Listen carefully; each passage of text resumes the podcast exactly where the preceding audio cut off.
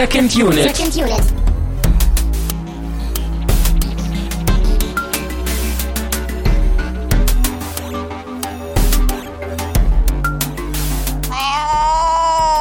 Kann ich anfangen? Ja, klar. Okay.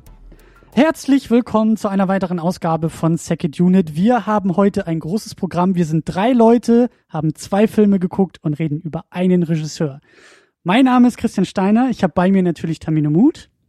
Oh, hallo und ich, Christian, ich bin stolz auf dich, wie, wie du das hier super wieder Infomercial-mäßig verkauft hast. Großartig. Dankeschön, Dankeschön. Und bei uns ist natürlich auch Raphael aus dem fernen Bremen. Ja, hallo, schön wieder da zu sein. Genau, du warst schon mal da bei There Will Be Blood. Genau, die Devil Blood Episode. Oder wie wir es gerade genannt haben, There Will Be Blood. Ihr habt so viele Nicolas Cage-Filme in den letzten Tagen geguckt. Ja. ähm, ja, Raphael, warum bist du hier? Sag mal. Äh, Ja, ich bin hier zum einen, äh, ja, um meinen guten Freund Termine zu besuchen. ach, ja, ja. Ja, und, äh, Das habt ihr doch ja. vorbereitet. genau, und ähm, ja, es hat mir letztes Mal so gut gefallen, dass ich mich dann jetzt darüber freuen darf, wieder teilzunehmen und äh, mit Requiem for a Dream auch einen Film besprechen zu dürfen, der mir sehr gut gefällt.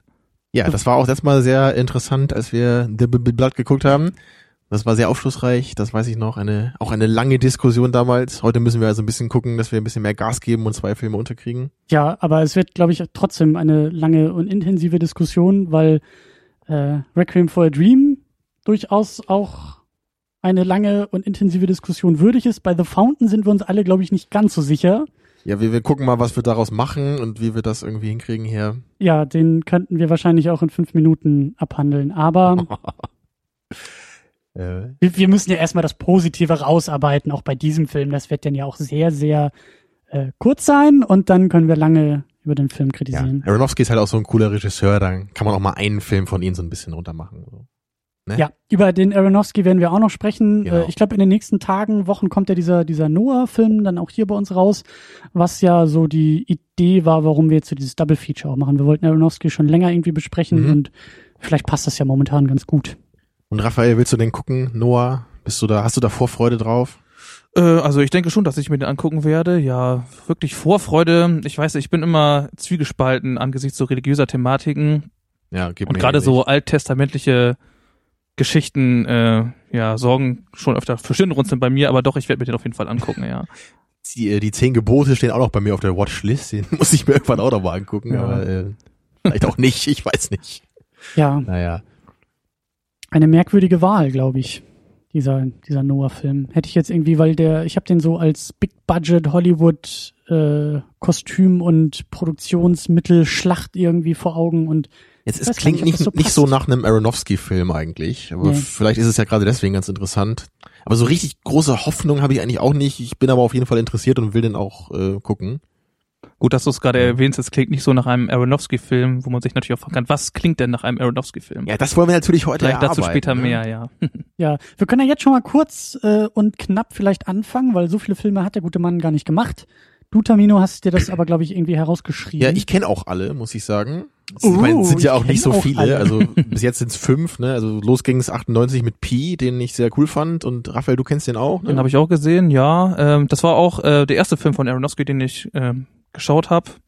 Hat mir gut gefallen, ja. Ist ein sehr abgedrehtes Ding, habe ich auch kürzlich hier schon mal erwähnt. Also ist auch in Schwarz-Weiß gedreht, auch sehr hektisch gemacht teilweise mit abgefahrener Musik und die Mhm. ganze Story ist auch ziemlich irre. Ich weiß gar nicht mehr genau, was das ja, war. Es ging geht auch ja, um die Zahl ging es ja auch. genau, Ne? es ist also grob gesagt, man hat jetzt einen sehr paranoiden Geist, der sich äh, einer, der einer fixen Verschwörungsidee unterliegt, würde ich mal behaupten. es ging irgendwie auch so um so so, so eine Weltformel, Mhm. so, äh, so mathematische Regeln. Ja, Ne? auch auch da Welt sind religiöse Motive oder auf jeden so. Fall zu erkennen. Ne? So Ja, ein also es ist eine durchsetzt. total irre Mischung, die aber auch audiovisuell echt cool ist und eben auch an schon an Requiem for a Dream erinnert teilweise. Mhm. Und du, du, du Christian, du hast ja noch gar nichts gesehen von Aronofsky, ne? Doch, ich habe Black Oder? Swan gesehen. Ach so, Black Swan kennst du immerhin, gut, da kommen wir gleich Mhm. zu.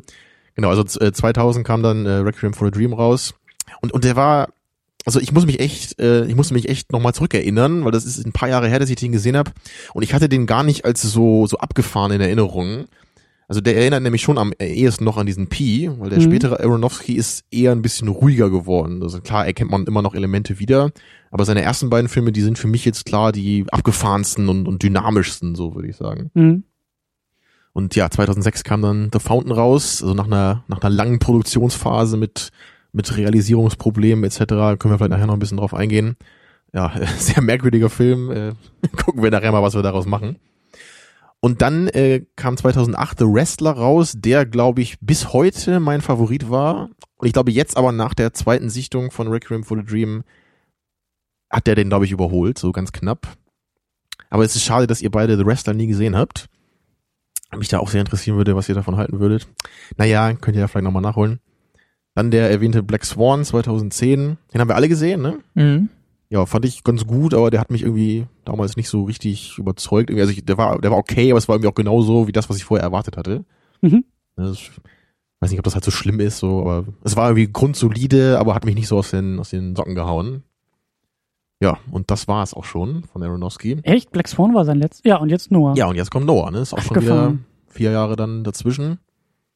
Krass. Ja, der, der macht eben nicht so viel, aber das ist ja eigentlich auch ganz cool. So, Er ne? Weil sollte- wenn dann was kommt, dann ist es eben auch was Besonderes. Ja, er sollte ursprünglich auch den, den äh, zweiten Wolverine machen. Den zweiten Okay. Ja, das war in Planung, ja. Ja, aber er hatte dann irgendwie keinen Bock, so lange in Japan zu drehen und deswegen äh, hat er es dann doch nicht gemacht. Also wenn man schon sagt, dass Noah nicht so der Aronofsky-Film ist, äh, dann brauchen wir nicht über Wolverine reden, glaube ich. Naja, aber wir haben ja jetzt schon mit The Fountain das Prequel zu Wolverine gesehen, inoffiziell und so. Das ist ja alles ein Filmuniversum, wie wir festgestellt haben, weil Unsterblichkeit und äh, oder so. Ja, ja, The Fountain ist ja auch ein Remake von Herr der Ringe ein bisschen, wenn man so manche Shots sieht, ne? Dieser komische Ring, der da immer rüber, äh, rübergebracht wird. Ja, oh Mann. Aber ähm, lass uns erstmal über Requiem for a Dream. Genau, wir kommen dann am Ende nochmal zum, zum Darren zurück und versuchen den so ein bisschen einzuordnen, so insgesamt. Genau, wir werden über beide Filme getrennt jetzt sprechen.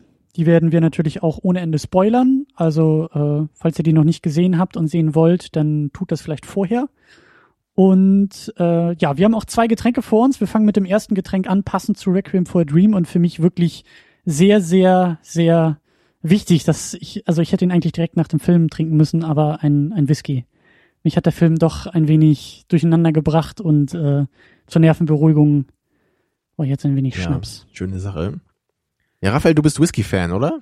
Ja, ähm, hier handelt es sich ja um einen Bourbon. Ich äh, ja, ziehe eher Scotch oder Single Malt vor, bin daher jetzt gespannt, äh, was ich da gleich meinem Gaumen antun darf. Ja, Ja, Jetzt machen wir auch Whisky, ne? Oder? Bei There ja ich, wir hatten letztes Mal auch Whisky, stimmt. Ja? Ja, ja. Ich weiß schon. mal, Ja, wenn- wenn zur Raphael kommt, staubigen, stimmt. wüstenden Atmosphäre. Stimmt, ja. Aber wenn du kommst, dann werden hier immer die teuren Whiskys aufgemacht. Naja, so, ja, sehr, sehr teuer. Die absolut teuersten. So, Christian, nämlich, das war knapp, ja. wir haben nämlich ein äh, Jim Beam vor uns mit Honig. Mal gucken, ob das irgendwie, äh, also ich mag das, halt gerne, wenn es so süßlich ist. Das Coole dabei ist auch, dass der ganz gut zu dem Film passt, den Raphael und ich gestern geguckt haben, nämlich äh, The Wicker Man mit Nick Cage. Ich wollte gerade sagen, so Nicolas Cage äh, Double Feature wäre natürlich auch nochmal. ja, das müssen wir irgendwann auch nochmal machen, aber es ist ganz äh, cool. Zum Wohle. Ja. Prost, ja.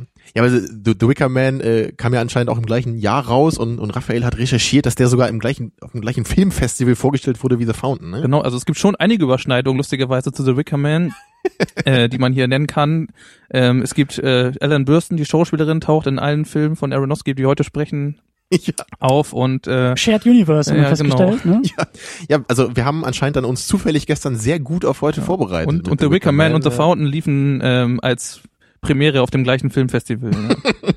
Ja, die sind ja bestimmt auch an das gleiche Publikum gerichtet, so. Das ist, Ja, ein Film war unglaublich furchtbar und der andere hatte Nick Cage in der Hauptrolle. Oha.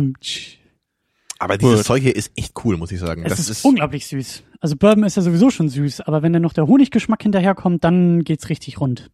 Das, das ist schon mein Ding, sowas. Ne? Das, so richtige Whisky-Kenner, die werden wahrscheinlich die Nase rümpfen, wenn man sowas trinkt. Ne? Oder wenn wir unser Jim Bean äh, plus Cola hier auspacken. Aber also ich, ich finde, dass das Getränk passt, aber auch irgendwie zu beiden Filmen, denn einmal natürlich äh, der Schnaps, äh, das Suchtmittel Alkohol, sehr gut äh, zu unserem mhm. äh, ersten Film, Requiem for a Dream. Aber dieser süßliche Nachgeschmack äh, ist für mich dann eher mit dem zweiten Film zu verbinden. Der Ja, Nektar des äh, Baumes, ne? Genau. Ja, ja. ja, also im Grunde hätte man es auch bei dem Getränk belassen können. Aber da wir ja echt der, der äh, Hyperdrive-Podcast sind, haben wir halt noch ein zweites Getränk nachher. Ja. Was wir jetzt noch nicht verraten. Schön esoterisch. Aber lasst uns erstmal ein wenig über Requiem for a Dream sprechen und vielleicht äh, mit dem Plot nochmal anfangen, dass wir nochmal ganz kurz uns ins Gedächtnis rufen, ähm, was in dem Film über passiert. Genau. Und Raphael hat die Ehre, das heute zu übernehmen als Gast. Also schieß los. Ja, Requiem for a Dream erzählt die Geschichte von ähm, vier Menschen, die ja mehr oder weniger äh, erfolgreich versuchen, ja ihr, ihre persönlichen Traum zu verwirklichen. Also es geht darum, dass ähm, drei Freunde, gespielt von Jared Leto, ähm, Jennifer Connolly und Marlon Wayans, äh, sich ja äh, im Drogengeschäft verdingen wollen und äh, Und auch selber Junkies sind. ja genau selber Junkies sind, äh, was dann zu einerlei Komplikationen führt. Und ähm, ja, nebenher wird die Geschichte der Mutter des einen äh, Protagonisten erzählt, von gespielt von Jared Leto. Ja, und die Mutter ähm, möchte unbedingt, äh, ist Fan einer Fernsehshow und äh, bekommt dann die Gelegenheit, dort aufzutreten und äh, ist aber mit sich unzufrieden und fühlt sich nicht in der Lage, dieser Sendung dann beiwohnen zu können und versucht Veränderungen an sich vorzunehmen. Genau, also es geht darum, dass sie abnehmen möchte ja, und dann ähm, ja Medikamente verschrieben bekommt, mit durch diese das möglich sein soll und auch dort dann sich in gewisser Weise mit Drogen auseinandersetzen muss. genau, Ja. die ist gespielt von Alan Von Burstyn. Ellen Burstyn, genau. Genau, und die Charaktere, also die, die Ellen Burstyn spielt Sarah Goldfarb, Jared Leto, der jetzt ja auch neulich einen Oscar gekriegt hat und ja, der spielt Harry Goldfarb, ist für mich irgendwie auch ganz, ganz merkwürdig, weil ich kenne ihn eher als Frontman von 30 Seconds to Mars. Ich habe die Band, glaube ich, vor Ewigkeiten als Vorband von Linkin Park mal gesehen und dachte mir auch nur, what the fuck? Weil er da auch schon so pompös kostümiert irgendwie, also die Musik war cool, das Konzert war irgendwie auch cool, aber so kenne ich ihn. Und dann habe ich jetzt neulich eben diese, diesen, diesen Oscar-Kram so ein bisschen mitverfolgt und habe mitgekriegt, dass er da einen Oscar gekriegt hat. Und dachte ich so, boah krass, das muss ja bestimmt sein erster Film gewesen sein oder so. Der macht vorher Musik, der macht jetzt Filme. Und gleich mit dem ersten Film, mit der ersten Rolle und dann gucke ich halt auch so nach, so, nee, der macht irgendwie schon seit Ewigkeiten Filme, noch bevor er die Musik gemacht hat und sehe ihn dann jetzt auch in diesem Film und er ist halt, er ist auch gut in dem Film. Und das hat so mein Weltbild irgendwie so neu justieren müssen, weil ich dachte, das ist nur so ein Musiker mit komischen Kostüm und schräger Optik und jetzt Okay. macht der Typ auch noch gute Filme. Das passt nicht so ganz irgendwie alles zusammen. Ich habe ihn auch nie so richtig auf der Kappe. Also ich habe schon mehrere Filme gesehen, wo er dabei ist. Auch bei The Red Thin Line von Malik ist er auch dabei. Oder Fight Club. Genau, bei Ja, Fight Club hat er auch eine Rolle. Aber irgendwie er ist er, er hat er ist nicht so memorable irgendwie, ne? Er ist, Ja, ist ja auch nicht so der der pompöse Typ einfach und deswegen passt er auch Also gut nicht, in die nicht Rolle. in seinen ne? Filmen, ist er eher so der unscheinbare äh, Ja, ja und hier, hier ja. ist er eben auch echt cool so in dieser Rolle dieser Drogenleiche im Grunde. Ja. Ne? Also, hat ja schon fast was, äh, was Vampirartiges teilweise. Ja. Ja. Genau. Jennifer Connolly spielt äh, Marion, die Freundin von Harry. Und äh, Marlon Wayans spielt eben Tyrone, der Kumpel, der auch irgendwie dabei ist, die Drogen zu nehmen und zu verticken. Ja, und, ne, wie schon erwähnt, von Darren Aronofsky gemacht. Und ein unglaublich deprimierender Film. Ich, ihr habt den ja, glaube ich, schon alle zum zweiten Mal geguckt, mindestens. Ich Ja, habe ihn jetzt zum zum, zweiten Mal. zum ersten Mal gesehen. Mal, genau. Und dieses ganze Double Feature ist eigentlich, bricht komplett mit meiner Erwartung. Ich dachte so, äh, The Fountain mit so ein bisschen Esoterik und ein bisschen, uh, wir versuchen hier irgendwie was. Dachte ich so, jo, das ist mein Film, der wird mir gefallen. Ich wusste, dass der dir Tamino halt nicht gefällt, deswegen dachte ich, jo, der wird mir noch mehr gefallen. äh, und ich dachte so, Requiem for a Dream, ja, ist, das ist dann eher der Tamino-Film und das andere ist mehr der Christian-Film, aber Ja, so irgendwie, dieser Kinoklassiker mit toller Inszenierung, so, ein- so ein Schnickschnack lasse ich Tamino, ne? Genau. Und ich bin aber überrascht, dass das eher andersrum jetzt auch ist. Also Requiem for a Dream hat mir, hat mir viel, viel besser gefallen. Und also der Film hat mich, ihr habt das ja mitgekriegt, der Film hat mich echt fertig gemacht. Also ich, äh, Ja, wir mussten Christian mehrmals in den Arm nehmen bei der Sendung, weil er wirklich. Ja, er war, er war, wir wollten auch schon fast die Psycho, äh, Psychopharmaka rausholen hier. ja, ich wollte gerade sagen, also der Film hat, hat äh, mehrere große Stücke meiner Unschuld, glaube ich, geraubt. Also ich fühle mich jetzt irgendwie auch schon wieder ein bisschen erwachsener. So, das ist irgendwie. Also So, kann man einem Film ein bestes Kompliment unterstellen. Also das ist schon, Ja, das ist halt wirklich so dieses, ja, so scheiße kann die Welt eben auch sein. Und das irgendwie auf nur 90 Minuten, aber gefühlt äh, viel zu lang. Ja. Ja, Raphael, du hast ja doch noch, äh, von wem war denn das Drehbuch nochmal? Das hattest du dir doch auch aufgeschrieben. Genau, das Drehbuch zu Requiem for a Dream äh, stammt von Hubert Selby Jr., äh, ein Autor, der auch ähm, Last Exit to Brooklyn äh, geschrieben hat, ein Film, äh, also der wurde 1989 verfilmt und äh, erzählt auch eine, ja, eine Geschichte, äh, wo Leute daran scheitern, ihre Träume zu verwirklichen, beziehungsweise äh, mit den Umständen, der sie, in denen sie leben, scheitern. Ja, die also- Sozialisation Genau, also auch so die amerikanische Gesellschaft schien mir da auch so ein bisschen durch, ne, also so das das scheint so sein Ding zu sein, ne, so, so dieses dieses Thema von von von Menschen in einer in einer Gesellschaft, die irgendwie zurückgehalten werden oder bestimmte Wünsche haben, die aber nicht verwirklichen können. Mhm. Und dieser Last Exit to Brooklyn, der ist halt auch ziemlich äh, depressiv gemacht und hat ein ziemlich krasses Ende so. Also das macht durchaus Sinn, jetzt wo ich es gehört habe, dass das äh, So, aus zu der gleichen Hubert Hand Selby stammt. Jr. kann man sagen, er war, hatte selber auch sehr früh einen Schicksalsschlag. Ich glaube, er ist mit 18 an Tuberkulose erkrankt und war darauf die folgenden Jahre quasi ans Bett gefesselt und äh, ja, vielleicht seine Lebensgeschichte könnte einen großen Einfluss auf seine deprim- depressive Sichtweise auf die Geschehnisse der Welt haben. Ja, das ist ja oft so, ne, dass die Mhm. persönliche Biografie dann irgendwie auch besondere Kreativität hervorbringen kann ne, und so die Themen schon mal so absteckt, die einen so Ja. interessieren. Danke, Hubert Selby Jr. Ja. Ja, und, und wie ihr schon erwähnt habt, auch äh, Requiem for a Dream ist ja irgendwie, wir haben uns schon vorher gestritten, wir werden das jetzt nochmal äh, noch mal tun. Was, was ist das? Ist das eine Parodie auf den amerikanischen Traum? Ist das irgendwie Dekonstruktion, hast du gesagt, Raphael? Aber irgendwie geht der Film mit dem amerikanischen Traum um.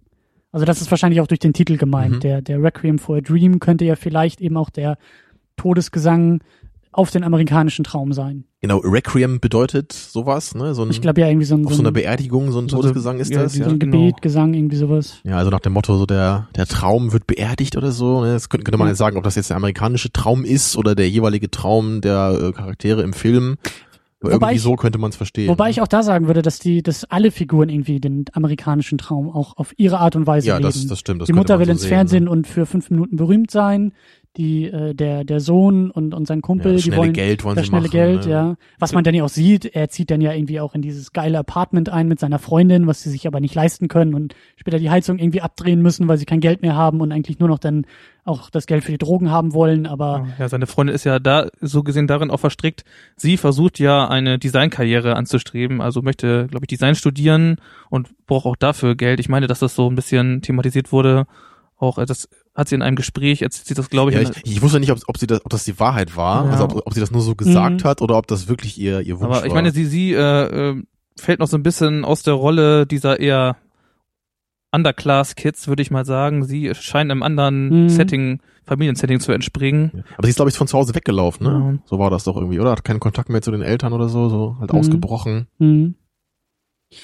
Ja, aber was ist es denn jetzt? Also ist es, also Also ich, ich habe am Anfang versucht, äh, für mich ist Ironisierung des, äh, ja, des Pursuit of Happiness, also des Strebens nach Glück zu nennen, aber mittlerweile würde ich sagen, Ironisierung äh, trifft es nicht ganz. Also für mich ist wie schon angesprochen eine Dekonstruktion. Also das Ganze wird einfach ja äh, auseinandergenommen und äh, die ganze Fehlerhaftigkeit äh, dieses Bestrebens wird aufgezeigt anhand dieser vier Personen. Genau, es wird so aus verschiedenen Perspektiven beleuchtet. Was ich halt bei dem Film eben auch so toll finde, Mhm. ist halt dieser Charakter von Ellen Burstyn, diese Mutter. Ne, also, weil die- diese, dieses andere Setting, das kennt man ja auch aus anderen Filmen. Ne? So Ja. diese, diese Ja. paar Jugendlichen, die irgendwie mit Drogen in Kontakt sind und dann versuchen irgendwie da, dadurch Geld zu machen, um ihren eigenen, ihre eigene Sucht finanzieren zu können, ist ja relativ typisch. ja, Aber dass man das eben auch mal so bei, bei so äh, Personen im mittleren Alter sieht, ne? einfach weil sie will ja einfach nur eine Diät machen und am Anfang versucht sie das ja ohne Drogen, kriegt sie dann irgendwie nicht hin ne? und, und dann lässt sie sich irgendwas verschreiben und, und, und dadurch gerät sie dann ja auch in diesen Drogensumpf auf so eine ganz andere Art und Weise, wie man sonst eben kennt. Ne? ohne das selber überhaupt zu merken auch. Richtig, ja, und ohne sich auch dessen überhaupt bewusst zu sein am Anfang. Ne? Da Ja. meint sie ja so, ach, das ist doch nur der Arzt, der hat mir doch was beschrieben, äh, verschrieben hier, das kann doch nicht gefährlich sein. Ja. also sie vertraut ja da auch dem, dem Arzt und das ist ja auch cool, wie der halt immer dargestellt ist. Also total unpersönlich. Und er, er tritt ja einmal auch aus so, einem, aus so einem Nebenraum, der nur so im Nebel ist, ne, kommt kurz rein, verschrei- schreibt Ja, ihr ja. irgendwas, ohne sie überhaupt anzugucken und ist Ja. dann schon wieder draußen. Ne? Und Er ist halt nur dieser Kittel im Grunde genommen, nur die, die, Genau, also, ich meine, also du, du hattest ja, glaube ich, in der Vorbereitung, Christian, du hattest gesagt, so Parodie ist das für dich. Und also ich finde den Begriff auch nicht so ganz passend. Also, was halt stimmt, ist natürlich, dass einige Elemente sehr überzogen wirken, wie dieser Arzt zum Beispiel. Das ist halt sehr deutlich auch dargestellt und sehr überzogen. Aber ich würde es deswegen nicht Parodie nennen, sondern das ist halt einfach eher so Aronofskis Stil. Ne? Also dieses, dieses sehr deutliche, dieses übertriebene, dieses groteske ja schon fast. hm, Aber also eine Parodie wäre für mich halt eher noch was anderes. Also ich glaube, eine Parodie wäre für mich eher was, wenn, wenn manche Charaktere vielleicht irgendwie auch so einen Traum richtig verwirklichen, aber in irgendeiner ganz abgefahrenen Weise. Und es ist auf jeden Fall ein Kommentar auf den amerikanischen Traum. Ja, das Und das ist ist, ja eben auch, ja. wie du Raphael gesagt hast, äh, Pursuit of Happiness, das Streben nach Glück, ist halt in diesem Fall, bei diesen vier Individuen, ähm, ist das Glück eben gleichbedeutend mit Drogen. Also das Glücksgefühl durch Drogen ist ja eigentlich das, was, was, was deren äh, Streben ausmacht. Es geht ja eigentlich nur noch um den nächsten Fix. Also je, je weiter wir gegen Ende gehen, desto mehr sind die Drogen vorherrschend und, und der Antrieb für alles. Und ähm, das ist, glaube ich, so diese Parodie ist es eben auch nicht so ganz, das stimmt schon, aber irgendwie so diese Pervertierung auch ähm, des amerikanischen Traums, weil rein nach den Begrifflichkeiten wäre so eine Drogenkarriere tatsächlich ja auch äh, eine, eine Erfüllung des amerikanischen Traums, des Strebens nach Glück. So, Genau, du es kannst ist, es Glück ist im Grunde ein Aspekt davon. So, und es ist nur nicht der, das Gebiet, wo man jetzt als erstes dran denken würde dann. Genau, weil es halt eben nicht so, so ähm, klar gesellschaftlich positiv behaftet ist, sondern einfach nur das individuelle, das individuelle Glücksmoment im Drogenrausch, der dich dann natürlich auf lange Sicht äh, zerstört, was der Film ja auch sehr eindrucksvoll zeigt. Ja. Und, und ähm, ja, das ist schon, das ist echt schon, schon ein hartes Ding, also auch Ja. gegen Ende hin, wie der Film da. Ja. Also auch ich würde, ich würde dir auch recht, recht geben, das ist einmal die berauschende Wirkung der Substanz, also der Droge in diesem Sinne selbst, Mhm. aber auch, äh, für mich ist die Droge da auch, äh, ja, also so eine Art Tauschmittel, ähm, denn ursprünglich versuchen die, ähm, die drei ja, äh, ja. die Droge zu verkaufen, sozusagen ein, ein, ja, eine interessante Inter Interpretation der Marktwirtschaft sozusagen zu liefern, indem Ja. sie Drogen verkaufen, Geld bekommen und dadurch in der Lage sind, sich vielleicht äh, zu ihren Träumen zu positionieren, ja. Und ähm, ja, also die, die, die Droge, also die Substanz funktioniert in diesem Film auf, auf mehreren Ebenen, finde ich. Also gerade Das für die stimmt, Mutter ja. ist die Droge ja auch nur ein Mittel zum Zweck. Genau. Also sie, sie will ja eigentlich nur abnehmen, um eben im Fernsehen dann an diesem Genau. einen Abend eine tolle Figur zu machen. Ja, und ihr altes, äh, tolles rotes Kleid wieder zu tragen, so einmal noch, auch im Ich muss, Alter. ich muss auch sagen, mich hat die Mutter unglaublich fertig gemacht. Also Ja. als das losging mit ihr und sie da irgendwie ihrem Sohn gegenüber sitzt und, und ähm, die ersten Symptome des Drogenkonsums ja ihm gegenüber zeigt, ohne das zu wissen. Er kann es natürlich sofort Aber sie ist interpretieren. dann ganz hektisch, so kann gar nicht mehr ruhig sitzen. Ne? Zähne knirschend Ja. und, und ähm, sie fühlt sich aber gut dabei und er sagt ihr ja, hör auf damit, weil ich weiß genau, das ist eben kein Medikament, was du da nimmst, vertrau mir, glaub mir. Und wie sie denn auch super emotional das auch spielt und ihm ja eigentlich die Motivation darlegt, warum sie das tut, weil sie eben diese fünf Minuten Glück im Fernsehen haben will, Aufmerksamkeit haben will, Anerkennung haben will und irgendwie auch diesen, diesen, ja, dieses, dieses Gefühl, diesen, diesen Zustand irgendwie ähm,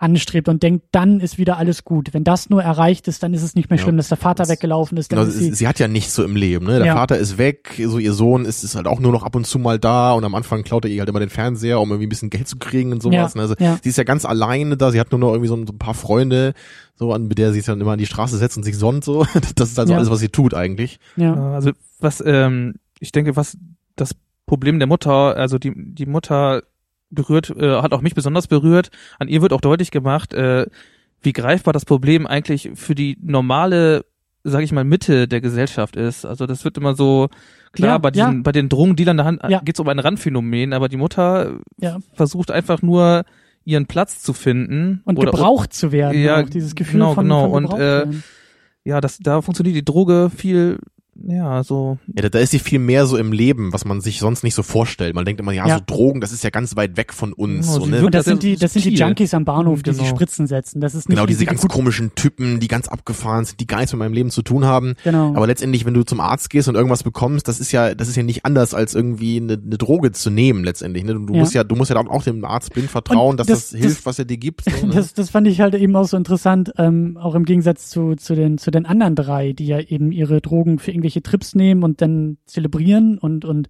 wissen, was sie tun. Und Mutti sitzt halt eben da mit ihren Tabletten, eine morgens, eine mittags, eine abends, eine nachts. So wie der Arzt das gesagt hat, wird das alles schön aufgereiht, farblich kodiert und sortiert.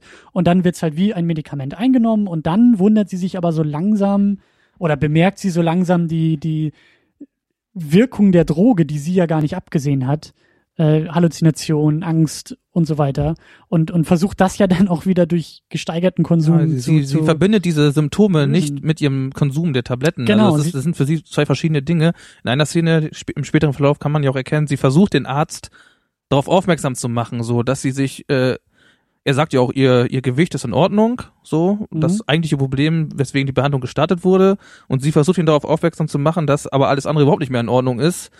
Aber da hat sie noch so ein Gespür dafür. Und Mhm. er geht aber gar nicht darauf ein, sondern verlässt ohne größere Worte das Zimmer wieder. Zeuge der Nebel geht er dann. Er geht, geht Ja. zurück in seinen medizinischen, in sein medizinisch nebulöses Terrain. Ich fand es aber auch so interessant bei der Mutter gegen Ende, als sie ja wirklich äh, wie so eine wie so eine Vogelscheuche einfach nur noch in, in, in der Weltgeschichte rumtapst, in irgendwelchen U-Bahnen auf einmal aufwacht und irgendwie sonst wo gefunden wird und von so einem von so einem irgendwo im Krankenhaus dann glaube ich auch behandelt wird von irgendwelchen äh, Ärzten und und und ähm, Krankenhelfern und sie immer wieder und das macht die Kamera, glaube ich, auch, auch sehr eindrucksvoll, dass die Kamera immer auf ihrem Gesicht bleibt, wir auch selber gar nicht so viel von der Umgebung mitbekommen und damit ein ähnliches Gefühl haben wie sie. Genau, wir wissen gar nicht, wo wir sehr sind, intim wo sie gefilmt ist. oft. Das Ja, ist halt und auch was, was Intim gefilmt, das Aronofsky macht ihre gerne- Orientierungslosigkeit auch deutlich. Genau, Sie- weil, sie- weil, weil wir bleiben bei ihr. Wir haben, wir haben sie immer im Mittelpunkt und sie brabbelt dann eben, und das finde ich so eindrucksvoll, aus ihrer und unserer Perspektive Nachvollziehbares. Sie sagt ja, sie will zum Fernsehen, sie will zum Fernsehstudio, warum melden die sich nicht bei ihr? Also alles, was sie sagt, macht Sinn aus ihrer Perspektive, weil wir die Vorgeschichte kennen. Wir wissen, wie sie da hingekommen ist. Aber wenn du dann eben die Perspektive, die manchmal aufgemacht wird von irgendeinem random äh, U-Bahn-Fahrer, der sie dann ja auch auslacht, weil für den macht das überhaupt gar keinen Sinn, was sie Mhm. da von sich gibt. Und, und das fand ich halt so eindrucksvoll, weil ich meine, wer irgendwo mal in einer größeren Stadt unterwegs war, ist irgendwie mal über irgendwelche Gestalten dieser Art gestolpert und hat sich auch gewundert, was zum Teufel reden die da? Aber dann in diesem Film durch die Vorgeschichte und dann eben auch, wie du so schön gesagt hast, Tamino, dieses, dieses aus der Mitte der Gesellschaft, das mal gezeigt zu bekommen, wie der Gedankengang und der Werdegang dahin ist, das fand ich echt eindrucksvoll. Das war wirklich, weil es eben nicht der klassische, also dann wurde es auf einmal dieser klassische Drogenspinner, aber es gibt einen Weg dahin. Und das war Mhm. schon echt, das, das fand ich unglaublich deprimierend. Das war echt, das war echt hart. Was auch ähm, äh, an der Mutter sehr deutlich gemacht wird, ist die für mich zweite ähm, äh, große Idee des Films, einfach zu zeigen, wie wie alleine eigentlich ein Individuum, Individuum in dieser Gesellschaft ist. Also die Ja. Sing Singularität quasi der Person wird dargestellt. Die Mutter benennt es ja auch, indem sie sagt, sie ist alleine und sie möchte ihre fünf Minuten Ruhm. Ja. Andy Wall hat gesagt, jeder bekommt seine 15 Minuten Fame. So. Ja, genau. Ja, Und die 15 möchte, waren es, genau. Ja, genau. Und 15 die möchte sie Minuten. halt auch haben. Ja. Hast du schon mal ein Drittel geschafft dann? genau. ja, ich glaube, und- heutzutage wären es mehr fünf Minuten, so mit Internet und so, da ist alles Mhm. noch schneller Ja. geworden. Ja. Und auch diese, diese, ähm, dieses Problem wird im Film auch durch, äh, ja, durch äh, die Inszenierung deutlich. Also es werden Ja. Splitscreen-Montagen, wo in Dialogen eigentlich gezeigt wird, die Figuren unterhalten sich zwar, aber dennoch stehen sie für sich alleine. Also es ist versetzt, es ist konträr zueinander dargestellt. Also das ist, ähm, ja, die Perspektivlosigkeit wird interessant dargestellt. Das ja. fand ich auch, das fand ich richtig interessant, als, als die beiden, als das Pärchen im Bett liegt und beide nebeneinander liegen und in der Mitte, also es ist ein Splitscreen, aber sie sind mit den Gesichtern zueinander gewandt. Trotzdem haben wir diesen Splitscreen, obwohl es eigentlich in, in, in, ins selbe Bild passen würde. Und dann haben wir manchmal so ein paar ähm, Interaktionen. Er fährt ihr durch die Haare und man sieht, wie seine Hand aus seinem Frame verschwindet, aber gar nicht in ihrem Frame ankommt, sondern so halbe Minute später erst das durchs Haare streichen Mhm. passiert. Und das ist genau das, was du meinst, diese Distanz, die, obwohl Nähe da ist, räumliche Nähe manchmal dennoch durchs Bild kaputt gemacht Ja, wird. da gibt's auch so ein kleines schönes Detail, was mir auch ganz gut gefällt. Ich, ich weiß gar nicht mehr genau, was das war, aber sie- einmal muss äh, muss der Hauptcharakter halt so eine, so eine Nummer aufschreiben von irgendjemandem und er nimmt sich halt er nimmt sich halt so ein Foto, was auf dem Tisch liegt, wo die beiden halt drauf sind. Ne? Wie, das ist halt so ein glückliches Foto, wie sie Hand in Hand irgendwo stehen. Ja. Und er nimmt sich halt einfach dieses Foto, nimmt die Rückseite und schmiert das da drauf. Ne, Das also war die ist halt Nummer Auch, von einem Dealer. Genau, genau, das war das. Ja. Aber das ist halt auch so cool, dass er halt, er, er nimmt einfach dieses Foto, was ja eigentlich ein be- bedeutsamer Gegenstand ist für deren Beziehung. So, das ist ja ein, ein glücklicher Moment von den beiden. Ja. Ne? Und, er nimmt sich das einfach, weil in dem Moment, wo die Drogen ins Spiel kommen, ist dann halt so alles andere egal. So, es ist nur noch, nur noch die Droge und wie man mehr Geld machen kann, steht im Mittelpunkt. Ne? Und, und deren Beziehung, den ja, die ja eigentlich beiden auch wichtig ist, ganz tief drin. Ne? So, sobald eben die Drogen im Vordergrund stehen, dann gibt's Streit, dann, dann gibt's diese Kälte, ne? diese Distanz. Ja. Und das, finde ich halt eben auch dann immer so, Ja. so emotional berührend, ne? so, So dieses- wie schnell das dann auch kippen kann. Ich finde, die, diese Szene zeigt sehr deutlich, wie sehr der Weg zum Erreichen des Traumes den Traum selbst entwertet. Genau Irgendwie. das, also, ja. Mhm. Das macht das ganze paradox dann. ne? Genau. Man, man, man muss im Grunde so viel schon aufgeben, so auf, auf dem Weg hin zum Traum, dass es dann, wenn man halt irgendwie da ankommen sollte, dann geht es gar nicht mehr. Dann hat man den Traum schon kaputt gemacht. So. Ja. Und was ich halt eben auch schön finde, ist, dass, dass diese Thematik so mit der Distanz eben auch auf zweierlei Ebenen beschrieben wird im Film. Einmal eben auf dieser subjektiven Ebene bei den Charakteren, die wir sehen, also und, und in ihrem, äh, in ihren Interaktionen, aber halt eben auch in ihren Interaktionen mit der Welt außen. So, also da, da haben wir halt einmal diesen Arzt, wie ich schon gesagt hatte, ne, der, der sich überhaupt nicht dafür interessiert, aber auch so ganz viele andere Charaktere, die man, die man mal so sieht, die, also zum Beispiel einmal als am Ende, als die Mutter im Krankenhaus ist, dann wird sie da behandelt von irgendwelchen Pflegern und, und die unterhalten sich halt über irgendeinen völligen Scheiß, während sie Ja. das machen. Also so, dass man halt so sieht, das, sie merken halt gar nicht, dass sie eigentlich was total Wichtiges machen, dass es da gerade um das Leben von einem Menschen geht, ne, sondern das ist halt für die einfach Die nur stopfen so ein- ihr den Löffel nur ins Gesicht, damit sie Genau, das ist einfach nur so ihr, ihr Job halt Ja. und das interessiert sie überhaupt nicht. Sie machen das einfach so roboterartig. Ja. Und das ist halt auch was, was ich bei Seven halt cool finde, so diese, diese apathische Gesellschaft, die irgendwie dargestellt wird, ne, so dass die ganzen Werte langsam verschwinden und alle nur noch so funktionieren. Und das, das wird hier eben auch recht subtil dann auch teilweise dargestellt, weil es, es wird gar nicht so klar ähm, behandelt, ne, also Mhm. nur durch die Augen der Charaktere so. Also finde ich, finde ich auch sehr schön gemacht. Das Mhm. zeigt eigentlich, wie, wie erschreckend empathielos die ganzen Instanzen, die den Erhalt der Gesellschaft fördern sollen. Ja, das ist ja der Ursch die ursprüngliche Idee von diesen ganzen Apparaten, Medizin, Ja. Polizei oder oder was Ja. auch immer da dann als ähm, Instanz auftritt. Ja, dass sie total empathielos und äh, ja, irgendwie willkürlich und ja, also ist eine völlig kalte äh, Institution. Genau, genau, genau. Ne? Und nicht also, man erwartet ja eigentlich was, was, was fürsorgliches. Man, man will sich ja irgendwie geborgen fühlen, man will sich sicher fühlen, wenn man zum Arzt geht, ne? Aber man wird einfach abgefertigt, so. genau, genau. Mhm. Ja, oh Mann.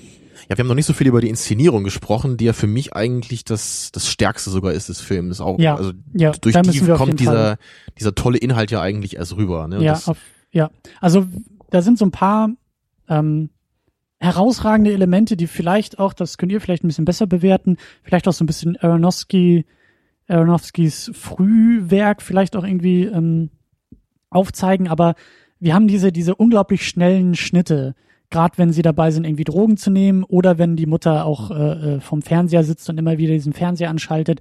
Das sind sehr, sehr, ähm, sehr, sehr viele äh, Detailshots auf irgendwie das Tütchen und dann kommt das Pulver raus und das ist halt alles so, so abgehackt. Und also gerade der Drogenkonsum wird ja, ich weiß gar nicht, ob er überhaupt mal dargestellt wird oder immer durch diese Schnittmontagen. es wird, wird nie direkt gezeigt. wird. Das ist, Es ist wird immer nur einmal, durch die Montage. einmal wird er ne? tatsächlich gezeigt in dieser Szene, wo die beiden mit dem Auto durch den Wald fahren, glaube ich, und er sich in seinen schon ziemlich ramponierten Ach Arm so, ja, okay. Gut, aber das, ja. das ist das das- ist, glaube ich, das einzige Das Mal. ist der, ne? der einzige tatsächlich offensichtliche Konsum, genau. Und ja, weil es da ja auch darum geht, dass er eben diese, diesen, diesen krassen kaputten Arm, den er da schon hat, dass er da genau. sich noch was reinspritzt. ne? Aber, Ja. aber vorher ist es einfach nur so dieses, auch, auch wieder so dieses, dieses Ritual, was, was immer wieder vollzogen wird, so, ne? was auch halt ratzfatz geht, so, das ist Ja. so diese Routine da drin. Und Ja. diese Prozesshaftigkeit auch. Genau, und, Das- und, und bei der Mutter ist es dann auch schon dieses Manische. Ne? Man, man sieht ja auch jedes Mal, wenn sie den Fernseher, glaube ich, an- oder ausschaltet, man hat immer diesen einen Cut auf die Fernbedienung. Ja, diesen, immer auf dem Power diesen Power-Knopf. So, ne? Das ist ja Ja. irgendwie 10, 20 Mal oder so im Film drin. Raphael, du sagtest, das heißt irgendwie Hip-Hop-Montage Genau, oder sowas? die Schnitttechnik heißt Hip-Hop-Montage und es Weil das ja, so aus also, Hip-Hop-Musikvideos bekannt ähm, ist oder, oder, oder weißt du da irgendwie mehr? Ähm, das kann ich gar nicht so genau sagen, aber auf jeden Fall ist es so, dass Aronofsky diese Montagetechnik gerade in den beiden ersten Filmen, die er gedreht hat, Pi und und Requiem for Dream benutzt und Mhm. ähm, ja, was zu dieser Montagetechnik auch zu sagen ist, ist der Sound, also der der Score ist gerade dann immer, finde ich sehr, kommt mir immer sehr dröhnend vor. Also das wird musikalisch sehr gut und sehr deftig, würde ich sagen. auch die. Geräusche sind sehr genau, laut, genau, die ich. Geräusche ne, in sind total Momenten. überhöht. Mhm. Und es ist immer das, gerade bei dem Drogenkonsum ist es immer dasselbe Score-Thema, das äh, für diese Szene noch gewählt wird. Also die Musik ist Mhm. insgesamt auch, auch sehr großartig, aber ähm, genau nochmal so zu den, zu den Schnitt und der Inszenierung. Ich finde nämlich auch, dass, dass in dem Fall und auch am Anfang, haben wir auch schon ein bisschen drüber gestritten, aber dass alles noch ein bisschen mehr glorifiziert wird oder, oder mehr glorifizieren auch nicht, aber noch, noch ein bisschen, da wird noch ein bisschen leichter mit umgegangen. In der Also Inszenierung. Ich würde es eher vielleicht ein bisschen wertfreier nennen. Also es ist, meiner Meinung nach wird es niemals positiv dargestellt. Aber am Anfang zeigt der Film eben noch nicht so deutlich, wo das alles hingehen wird, obwohl man sich das vielleicht denken kann. Aber es, Ja. ist, in, es ist in der Inszenierung am Anfang jetzt nicht irgendwie irgendwie abstoßend so. Ne, es, ist, es, es wird einfach nur gezeigt, was, was die Charaktere tun letztendlich. ja, und, und, und Also auch auf diese, auch natürlich auf diese abgefahrene Weise, ne? Aber, aber Ich- später, später haut einen das ja richtig um, was man da sieht. Also wir, wir, wir werden den Film wahrscheinlich auch im Laufe der Diskussion noch öfter mit äh, Trainspotting vergleichen, weil wir den auch vor Ewigkeiten mal geguckt haben. Ich glaube, das war sogar einer der ersten Hörervorschläge hier in der Sendung. Mhm. Ähm, und Trainspotting ist ja im Vergleich dazu noch ein bisschen, also der ist auch abgedreht, abschreckend in, der, in, dem, in dem Umgang mit der Thematik, aber der hat noch ein bisschen mehr,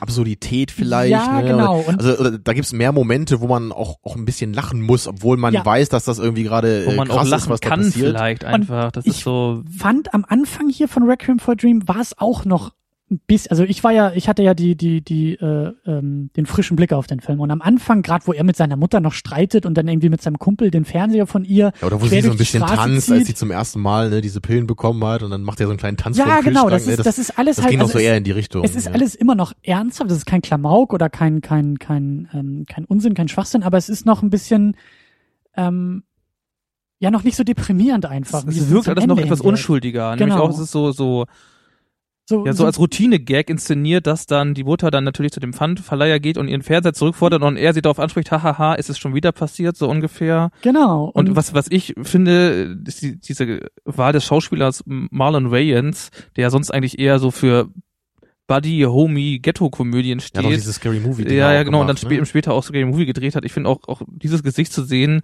ist dann erstmal so, äh, ja, gut, also da ist man gespannt, wo geht das denn jetzt hin? So, Genau, ne? also ich, ich habe diesen, diesen krassen Abstieg halt noch nicht so sehr gesehen. Der hätte auch noch ein bisschen, es hätte alles ein bisschen klappen können dann mit ihren, mit ihren äh, Drogengeschäften und Mutti hat irgendwie mal ein, zwei komische Trips auf den Drogen, kommt wieder runter, die steigen aus, haben dann irgendwie ihr großes Geld und der amerikanische Traum ist für alle erfüllt, weil Mutti hat einen großen Fernseher bekommen, einen neuen und äh, war halt nie oder wird halt nie abhängig und äh, die anderen drei sind irgendwie nochmal mit, mit einem blauen Auge davongekommen und haben wir nicht alle Glück gehabt. Also das hätte für mich noch in den ersten 20 Minuten, auch- 15 Minuten passieren können, so. Aber dann ging es halt immer weiter bergab.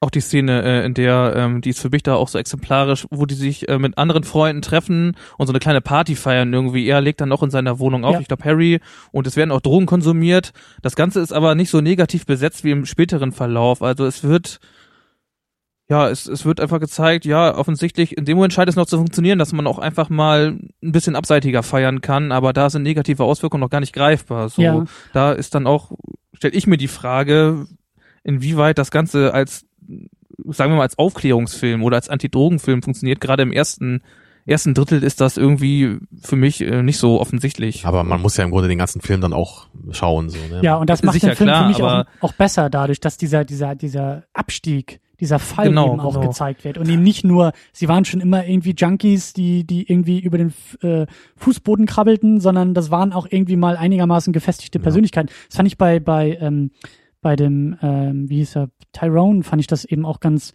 eindrucksvoll, wie er, glaube ich, irgendwie, er hat seine Freundin, sie liegt irgendwie im Bett und er steht nackt vorm Spiegel und sie, ne, ruft ihn irgendwas zu, komm doch zurück und so. Und er steht da vor dem Spiegel und auf einmal hat er so ein Flashback, wie er irgendwie als Kind zu seiner Mutter in die Arme irgendwie rennt.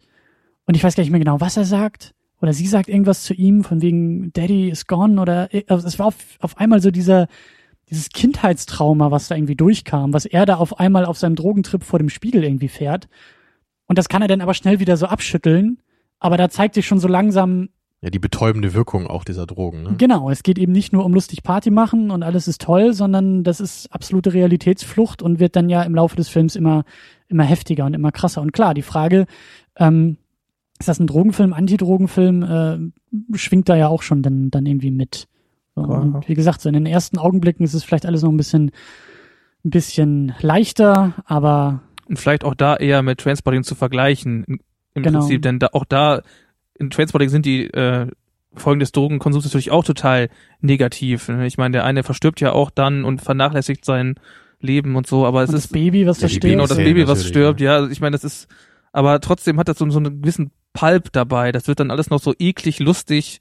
Und ich glaube, er erzählt. Ja, auch so Ewan Bremners Charakter, oder wie heißt der Typ? War er das nicht da? Dieser eine, der da irgendwie auch mal seine, seine, seine, Bett, seine Bettwäsche voll kotet dann Ja, irgendwie. genau. Und Und auch Dieser Kneipenschläger Rugby da, also das ja, ist stimmt, so. ja.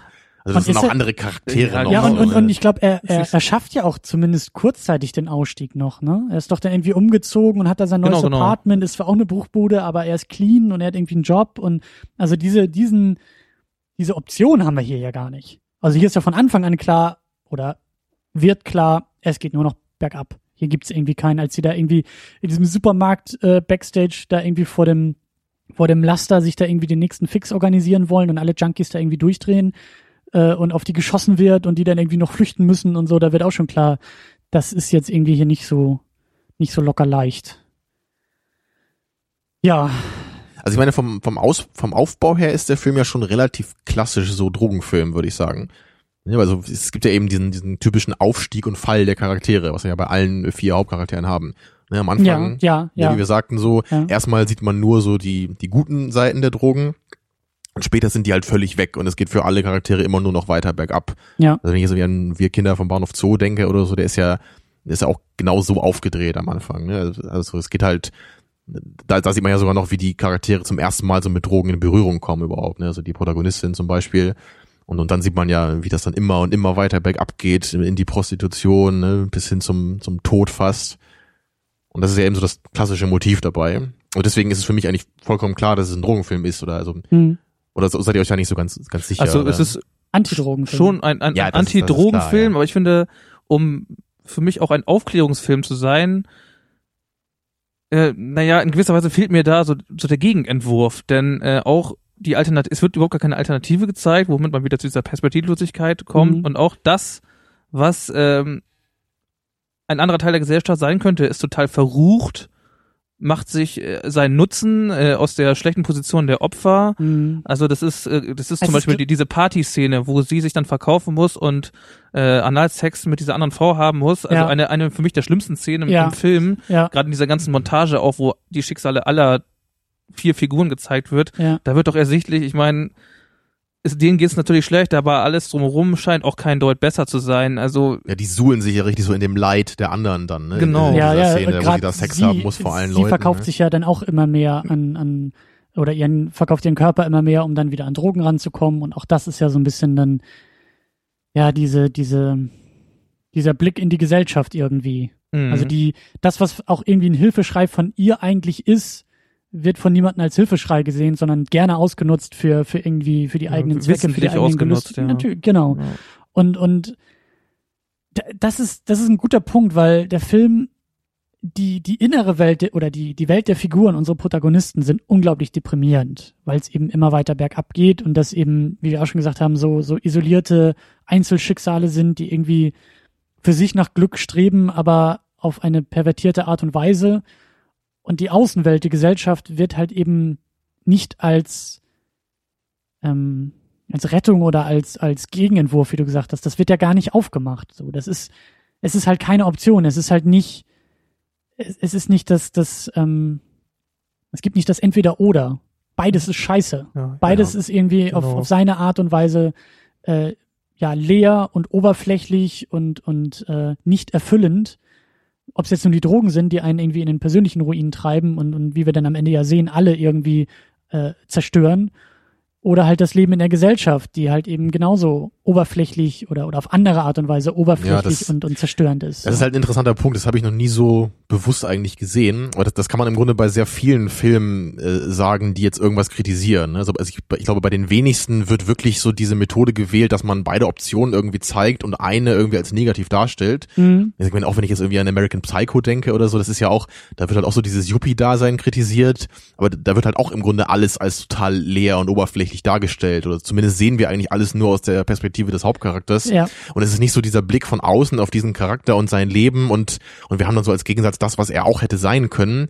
Das, das macht so ein Film nicht. Und auch so Antikriegsfilme oder so wie Platoon, so die zeigen ja auch nur den Schrecken des Krieges und nicht, wie man das irgendwie hätte vermeiden können. Oder, so, ne? oder das, was mir auch in den Sinn kommt, Fight Club, den, den wir auch schon geguckt haben, wo ich mich auch in der, in der Diskussion so ein bisschen ähm, nicht aufgeregt, aber es hat mich dann doch irgendwie ein bisschen mehr berührt, dass da auch kein Gegenentwurf Naja, aber ich meine, also Fight Club ist ja fast der Gegenentwurf so, ne? Es ist ja dieser, du, meinst ja nur, das ist ein Gegenentwurf, der jetzt auch nicht irgendwie perfekt ist. Ne? Genau, es also ist beide- der Gegenentwurf beide Entwür- zu es- unserer Gesellschaft. es ist keine Lösung. Genau, aber die Lösung liegt dann wenigstens irgendwo dazwischen vielleicht. Genau. Ne? Und, und das haben wir hier eben auch nicht, weil wir haben hier Genau. nur die negative Seite so von der Welt und dieser Drogenwelt und da muss man dann irgendwie gucken, was man damit macht, so, ne? Ja. Also es wäre für mich aber, glaube ich, kein Kriterium, um den jetzt nicht als Drogenfilm zu bezeichnen, so. Also Ja.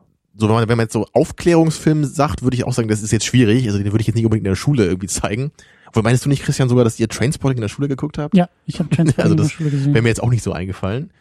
Ja. Also auf jeden Fall interessant an dem jetzigen Teil unserer Diskussion finde ich, dass wir uns so offensichtlich, oder Christian und ich zumindest, uns nach so einem Gegenentwurf sehnen. Da merkt man mal, was der Film eigentlich mit einem machen kann. So, Ja. also das Ja, ist ja. schon. ja, ja. Ja, Ich glaube, das war auch der Punkt, warum ich echt so schockiert war bei dem Film, weil ähm, das ist mir auch so ein bisschen aufgefallen. Wie gesagt, erste Sichtung, da, da würde ich denn ihn irgendwie nochmal gucken wollen, aber mein Eindruck war, am Anfang eben alles noch so ein bisschen leichter, auch, auch der Stil ist irgendwie noch viel, viel mehr im Vordergrund, diese, diese Hip-Hop-Montage, diese schnellen Schnitte und auch manchmal diese, diese Bodycam, also schon, schon sehr, sehr kreative Inszenierung und ähm, manchmal auch ein bisschen, ein bisschen, ähm, nicht Ironie, aber wenn da diese Rentnerparade vor der Haustür sitzt und er da mit seinem Fernseher vorbeizieht und so, das hat schon irgendwie ein bisschen Ja. Witz. Und das verliert sich nachher. Nachher ist der Film so deprimierend, weil es einfach nur die Misere aller sie taumelt, also Mutti taumelt da irgendwie durch die U-Bahn und wird irgendwo gefunden, ans Bett gefesselt, Medikamenten mit Medikamenten Elektroschocks vollgepumpt. Äh, das Pärchen ist zerstritten, sie verkauft ihren Körper, er ist irgendwie auch kurz vorm Tod und kurz vorm nächsten Fix und dann irgendwie der Kumpel von denen, der da irgendwo im, im Gefängnis, glaube ich, Genau. arbeiten muss oder so und und irgendwie auch nur zusammengekauert in seinem Bett liegt und ja, aber er hat ja, glaube ich, den kalten Entzug dann, ne, weil Genau. er im Gefängnis ist. Und Genau, kommt da nichts mehr ran, wird auch überhaupt nicht therapeutisch begleitet, so. Also Genau. Genau, er, das er liegt völlig- halt völlig, völlig sich selbst Bett, ne? überlasten. ja. Es ist ja auch so eine Szene, die werden ja, als sie im Gefängnis stehen, beide noch zusammen, werden sie dann auf ihre Arbeitstauglichkeit geprüft. Der Gefängnisarzt guckt einmal und dann so, okay for work, so, und er steht da, zittert, schwitzt, kann eigentlich schon gar nicht mehr, aber das ist dann noch so, okay kann die, for work. er kann die Frage noch Ja, er kann die beantworten, ob er Frage ihn noch hören kann beantworten, und sehen ja. kann. So. Ja. Genau. Und dann Aber- ist er arbeitstauglich. Also wa- was halt echt interessant ist bei diesem Aspekt der Inszenierung ist, dass, dass, dass ich schon das Gefühl habe, der, der Stil des Films ist der gleiche und es werden Ja. auch ähnliche Stilmittel am Ende auch noch benutzt, Ja. nur wirken die einfach anders. Ne, Also wenn ich, wenn ich jetzt zum Beispiel irgendwie an, an diese an diese eine Szene denke, wo, wo Jennifer Connellys Charakter hier ähm, ähm, gerade gerade von diesem einen Typen da da weggeht, mit dem sie sich mit dem sie geschlafen hat, ne, weil sie Geld brauchte. Und das, das finde ich halt auch, das finde ich eine der coolsten Szenen, glaube ich, ähm, als sie da so vor der Tür steht, da hat sie auch diese Bodycam und man sieht, glaube ich, so ihr ihre genau, die, die ist so vor ihrem Körper, man sieht so ihr Gesicht und das, was hinter ihr ist. Mhm. Und dann sieht man halt auch so, wie sie sich dreht. ne? Also erst, erst schaut sie eben diesen Charakter an und wir sehen ihn nicht, weil wir nur ihr Gesicht sehen und dann dreht sie sich um und dann sehen wir, wie dieser Typ dann noch in der Tür steht und sie geht dann langsam diesen langen Flur dann runter. Ja. Und, und, und ihr, ihr Gesichtsausdruck dabei ist dann auch total ergreifend, finde ich, wie sie echt so, so ganz Ja. völlig fertig diesen Flur runtergeht. Ich glaube, auf der Straße ergibt sie sich dann sogar noch, äh, übergibt sie sich noch mal kurz. ne? Also sie ist Mhm. dann auch wirklich völlig fertig und angeekelt, was sie da gerade gemacht hat. Und das, das, das, das finde ich halt total cool, weil so wie du ja sagtest, Christian, so am Anfang des Filmes wirken diese Stilmittel eher so, so locker, dynamisch vielleicht, ne, ein bisschen abgedreht, man weiß noch nicht so richtig, was man davon halten soll. Mhm. Aber später äh, kann Aronofsky eben den Stil auch wirklich noch weiter benutzen, ihn aber auch so einsetzen, dass er richtig ernsthaft deprimierend ist. Ja. Und man nicht das Gefühl hat, dass das einfach nur irre ist, was den erlebt, sondern es ist wirklich ergreifend. Ne, obwohl ja eben dieser, dieser Bodycam-Shot, das ist ja was sehr Ungewöhnliches, das kennt man ja nicht so als Zuschauer. Ja, und, und mein Eindruck ist halt, dass, dass eben die, die Inszenierung ein bisschen zurücktritt. Also wie gesagt, das müsste ich nochmal mit einer Sichtung nochmal noch mal genau drauf gucken, aber mein Eindruck war halt, dass, dass die, der deprimierende Inhalt überhand nimmt Ja, ja. und, und die, die kreative Inszenierung ein bisschen also die, die zurückfährt. Frequenz der sehr ungewöhnlichen Stilmittel geht ein bisschen zurück Genau. oder die Intensität so in ihrer genau, Benutzung. und ich glaube, ne? dass dann Ja. auch diese Hip-Hop-Montage gegen Ende gar nicht mehr benutzt also wird. Zeitraffer haben wir glaube ich auch nicht mehr dann. ne? Genau. Was, was ich finde, was sich einfach ändert, ist auch das, was Tamino sagt, da stimme ich mit dem schon überein. Am Anfang ist, wenn man das dem Film überhaupt attestieren kann, der Stil eher doch beschwingter noch. So, Genau, ne? und, genau. und zum Ende hin, vielleicht ändert sich gar nicht so, wie, wie eben schon gesagt, die Stilmittel, sondern einfach so dieser harte, kalte Ton wird Ja. deutlich sichtbarer so. Und auch Ja. Diese, Bodycam oder auch Snorri-Cam genannt, also das ist ja das zweite große Stilmittel von Aronofsky in seinen ersten beiden Filmen, macht auch, wie wir schon erwähnt haben, diese Orientierungslosigkeit. Man sieht, Ja, ja. die Personen bewegen sich, aber das ist ja nicht das, was wir sehen aufgrund der Montage der Kamera vor dem Bauch. Sehen wir nur, dass sich die Hintergründe bewegen. So, Ja. man Genau, hat so ein Drehschwindelgefühl. Das hat auch diesen so. Tunnelblick-Charakter. Genau. Noch, Ja. ne? So dieses, wie, wie diese Charaktere auch selber so, so ga- gar nicht bewusst gerade irgendwo lang gehen, sondern einfach nur so, so, sie sieht einfach nur diesen Flur in dieser einen Szene, sie will halt nur da, da weg, ne? So dieser Flur ist im Grunde der Ausgang aus Ja. dieser, aus diesem Erlebnis, das sie gerade hatte. Genau. Und, Und und auf der Straße ist, ist diese Kamera dann ja auch weg, ne? Als sie dann erstmal wieder draußen ist und dann ist sie erstmal wieder ein bisschen. Das ist bisschen eine so Luft, super ne? Szene, wo sie aus dem Hotel kommt, in dem es trocken ist, und dann kommt sie nach draußen in die Welt und ja. kriegt klatsch diesen, diese Sinnflut auf den Kopf. So, das Ja. ist schon super. es ist vor allen Dingen auch so dieser Blick, es geht dabei eben, wie ja auch inhaltlich im Film, es geht ja gar nicht um die Außenwelt. Es geht ja wirklich nur um, um, um diese Person. Wir haben nur die Reaktion der Person auf die Außenwelt. Wir sehen die Außenwelt unscharf als Flur, als Hintergrundrauschen irgendwie und ähm, sehen dann halt nur die Gesichter, äh, so wie so wie ja eben auch der Tyrone, der dann der dann vor der Polizei irgendwie flüchtet. Blut äh, beschmiert, ja. Blut beschmiert eben auch mit diesem, mit dieser, mit dieser Kamera um den Bauch. Und wir sehen ja, wie er rennt. Es wackelt alles, aber wir sehen seine panische Reaktion. Mhm. Wir hören Polizeigeräusche. Wir wissen, ah, die Polizei ist irgendwo gerade in der Nähe, aber wir bleiben die ganze Zeit auf seinem Gesicht. Und das ist halt Mhm. wirklich so dieses, es geht eben nicht um die Außenwelt, es geht nur um diese Figuren, nur um diese Einzelschicksale. Und das macht die Kameraperspektive dann ja auch nochmal deutlich. Wir haben eben kein, keine Halbtotale, die mal die ganze Szenerie einfangen kann und wir können uns orientieren als Zuschauer. Wir sind immer bei den Leuten im Das- Gesicht, auf dem Genau, die Gesicht. Szene ist einfach reduziert auf die Person. So, Genau. Ja. Also Genau. vielleicht ist das auch ein Grund, warum man ähm, sich vielleicht streiten kann, ob das jetzt ein, in erster Linie ein Drogenfilm ist oder irgendwie eher ein Charakterfilm. So man, man hat ja, Ja. hier immer so diesen ganz krassen Blick auf diese vier individuellen Schicksale so ne. Und wir haben ja auch viele Szenen, wo dann wirklich nur einer dieser Charaktere zu sehen ist. Und das ist, das ist immer schwer zu entscheiden, finde ich. Ob man jetzt sagt so, oder ob man ein Gefühl hat, es geht eigentlich um diese Charaktere und was die erleben, so, und, und das, das Setting ist eigentlich gar nicht das Zentrale. Mhm. Also das, das ist halt, das ist halt bei Apocalypse Now immer so das Ding. Da kann man sich immer fragen, ist es jetzt eben ein Antikriegsfilm in erster Linie, der sich eigentlich Mhm. mit dem Thema Vietnam befasst? Oder geht es wirklich um diese Charaktere, wie die jetzt eben mit Gut und Böse oder so umgehen? Und der Vietnamkrieg ist nur ein mögliches Szenario, was man für diesen Konflikt hätte wählen ist sozusagen können. die Projektionsfläche für diese Geschichte. Genau. Mhm. Und, und da bin ich mir hier jetzt auch nicht so ganz sicher. Ich glaube, individuell hätte ich schon das Gefühl, dass das Drogenthema hier stark genug ist, dass ich sagen würde, dass das, äh, das, das, das, das Primat des Films ist sozusagen. Mhm. Und dass eben, also dass die Thematik durch die Charaktere erzählt wird. Aber das würde mich jetzt noch von euch interessieren. Was meint ihr? Was ist, da, denk, was ist da gewichtiger? Ich denke das auch. Ich finde auch, wenn da etwas charakterisiert wird, dann ist es eher die Gesellschaft selbst. Und innerhalb dieser Gesellschaft bewegen sich diese vier Figuren, die halt, wie schon erwähnt, versuchen, was auch immer sie halt versuchen, aber das ist, ähm, für einen Charakterfilm ist mir das zu wenig, wenn man Man kennt sie ja auch gar genau, nicht so genau, man, gut man, eigentlich. das, ne? man, man wird so in die Geschichte geworfen, dafür wird es zu wenig beleuchtet und dann ist Also, also dann doch um, auch eher ein Drogenfilm um, oder um, das ähm, Hauptthema. um nochmal auf den Titel zu verweisen. Also für euch ist der Titel Requiem for a Dream auf diese vier Einzelträume sozusagen zu beziehen.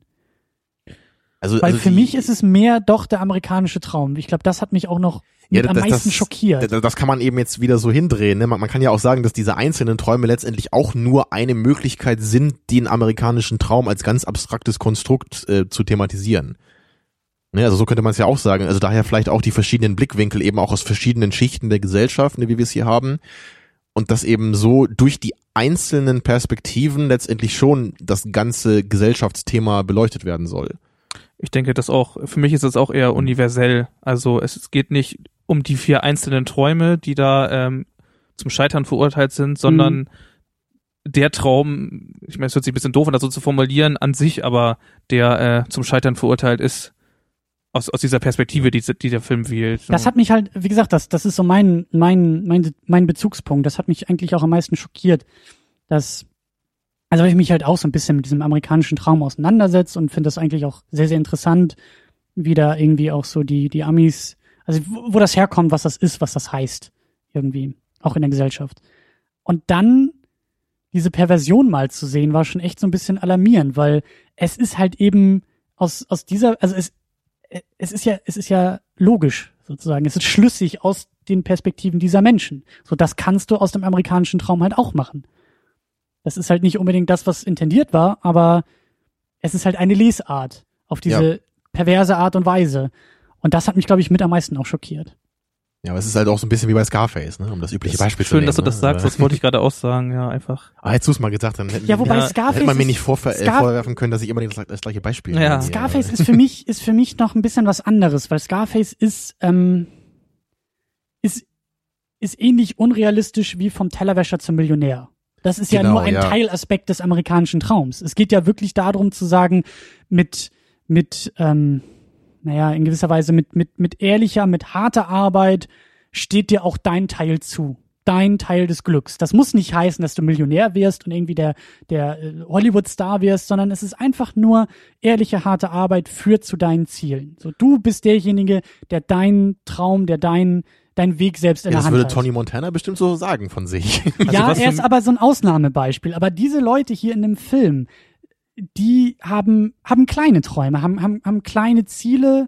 Das ist irgendwie die eigene Wohnung, das ist 15 Minuten im Fernsehen sein, das ist irgendwie eine Beziehung führen oder Design studieren oder so. Das ist ja alles nachvollziehbar. Aber ist das der amerikanische Traum jetzt Ich so? Also finde auch schwer, das ja, dann das zu ist Teil, vergleichen. das, ist, das ist auch eine Lesart des Amerikanischen. Es geht nicht immer nur vom Tellerwäscher zum Millionär. Das ist unrealistisch und das ist Quatsch, weil das kann nicht jeder erreichen. Aber die grundsätzliche Idee von ehrliche Arbeit führt zu ehrlichen Ergebnissen ist Okay, gut. Also ich finde das Ja. schwer zu ähm, zu vergleichen äh, anhand der Dimension der jeweiligen Träume. So, also denn genau, was dein Traum ist, ist relativ egal. Genau und genau und äh, trotzdem ist für mich das, wo man die beiden Filme eventuell vergleichen könnte, ist einfach ähm, die Perversion der, des Traumes Ja. und gerade auch da wieder das Scheitern am Ende. Also das ist so ähm, schon etwas, was in beiden Filmen einfach sehr deutlich wird. Wobei gut Scarface äh, auch mit seiner ganzen glamourösen Inszenierung da natürlich einen ganz anderen Erzählungs, ganz andere Ja. Erzählung, Da ganz ist das natürlich auch nicht so ein, so ein wichtiges Thema, ne? Das ist halt nur so dieser, dieses Setting davon, ne? Wie man Genau. eben, wie man eben diesen, diesen Aufstieg und Fall einer Persönlichkeit zeigen kann. Meine, da dafür da sich gibt's der, immerhin einen Ausstieg.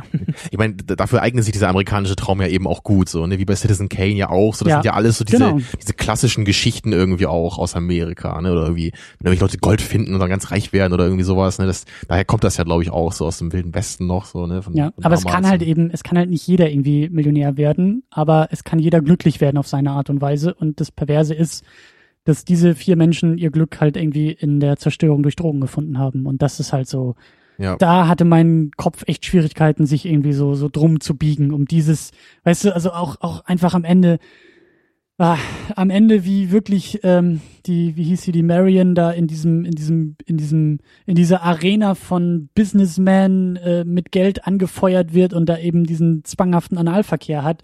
Und dabei, sie geht ja auch irgendwie dann, dann glaube ich, nach Hause und, und lächelt auch noch irgendwie so dabei oder kurz danach. Ja, weil sie Das dann ihre so, Drogen bekommen hat. Ja, ne? Hat das ihr ist so dieses- Beutelchen äh, auf dem Schoß, ne? Genau, und klammert sich damit fest. Und das ist halt so dieses, dieses, damit erfüllt, das ist ihr Streben nach Glück. Also sie hat ihr Glück bekommen. Und das ist halt einfach so, so, so unglaublich schockierend dabei gewesen. Das ist, das ist der amerikanische Traum. Auf eine pervertierte Art und Weise in a nutshell. Ja, auf eine ganz groteske, Sehr Ja. groteske Art und Weise. Und das meine ich halt so. Das ist halt einfach das, das Deprimierende dabei ist, dass es ja in sich, in dieser grotesken Art und Weise ja Sinn macht. So, das ist wirklich so dieses, Also in, in ihrem Schritt Fall finde ich hat das äh, dieses substanzgebundene Glück einfach ja, äh, die die eigentliche Intention, die sie mal hatte, ersetzt. So, also das Ja. es gibt auch so einen Twist in ihrem Verständnis oder in ihrem Traum vielleicht. Das verändert sich alles, das Ja. zerfällt. Also das ganze Ding zerbröckelt ja und am Ende ist sie nur noch reduziert auf die wie Also- bekomme ich zum nächsten Schuss? Ich meine, Ja, was halt da ja. so ein bisschen für mich da, Abhängigkeit, ja. dagegen spricht oder, oder so ein bisschen weggeht vom amerikanischen Traum, ist nur noch vielleicht abschließend, ist halt, dass, dass bei diesen, bei diesen Drogensüchtigen halt immer auch so diese Selbsterniedrigung dabei ist. Ne? So, so Ja, sie, sie, ja. sie gibt sich ja dafür hin, obwohl sie das ja wirklich hasst, was sie tut. Und bei Tony Montana ist es ja eben so, dass er ja auch total dahinter steht, was er tut. Ne? Und, und eben bei Citizen Kane ja auch so. Das fängt ja immer so an, diese Menschen, die haben ja immer ihre Prinzipien in dieser ganz klassischen amerikanischen Traumgeschichte. Ne? mhm.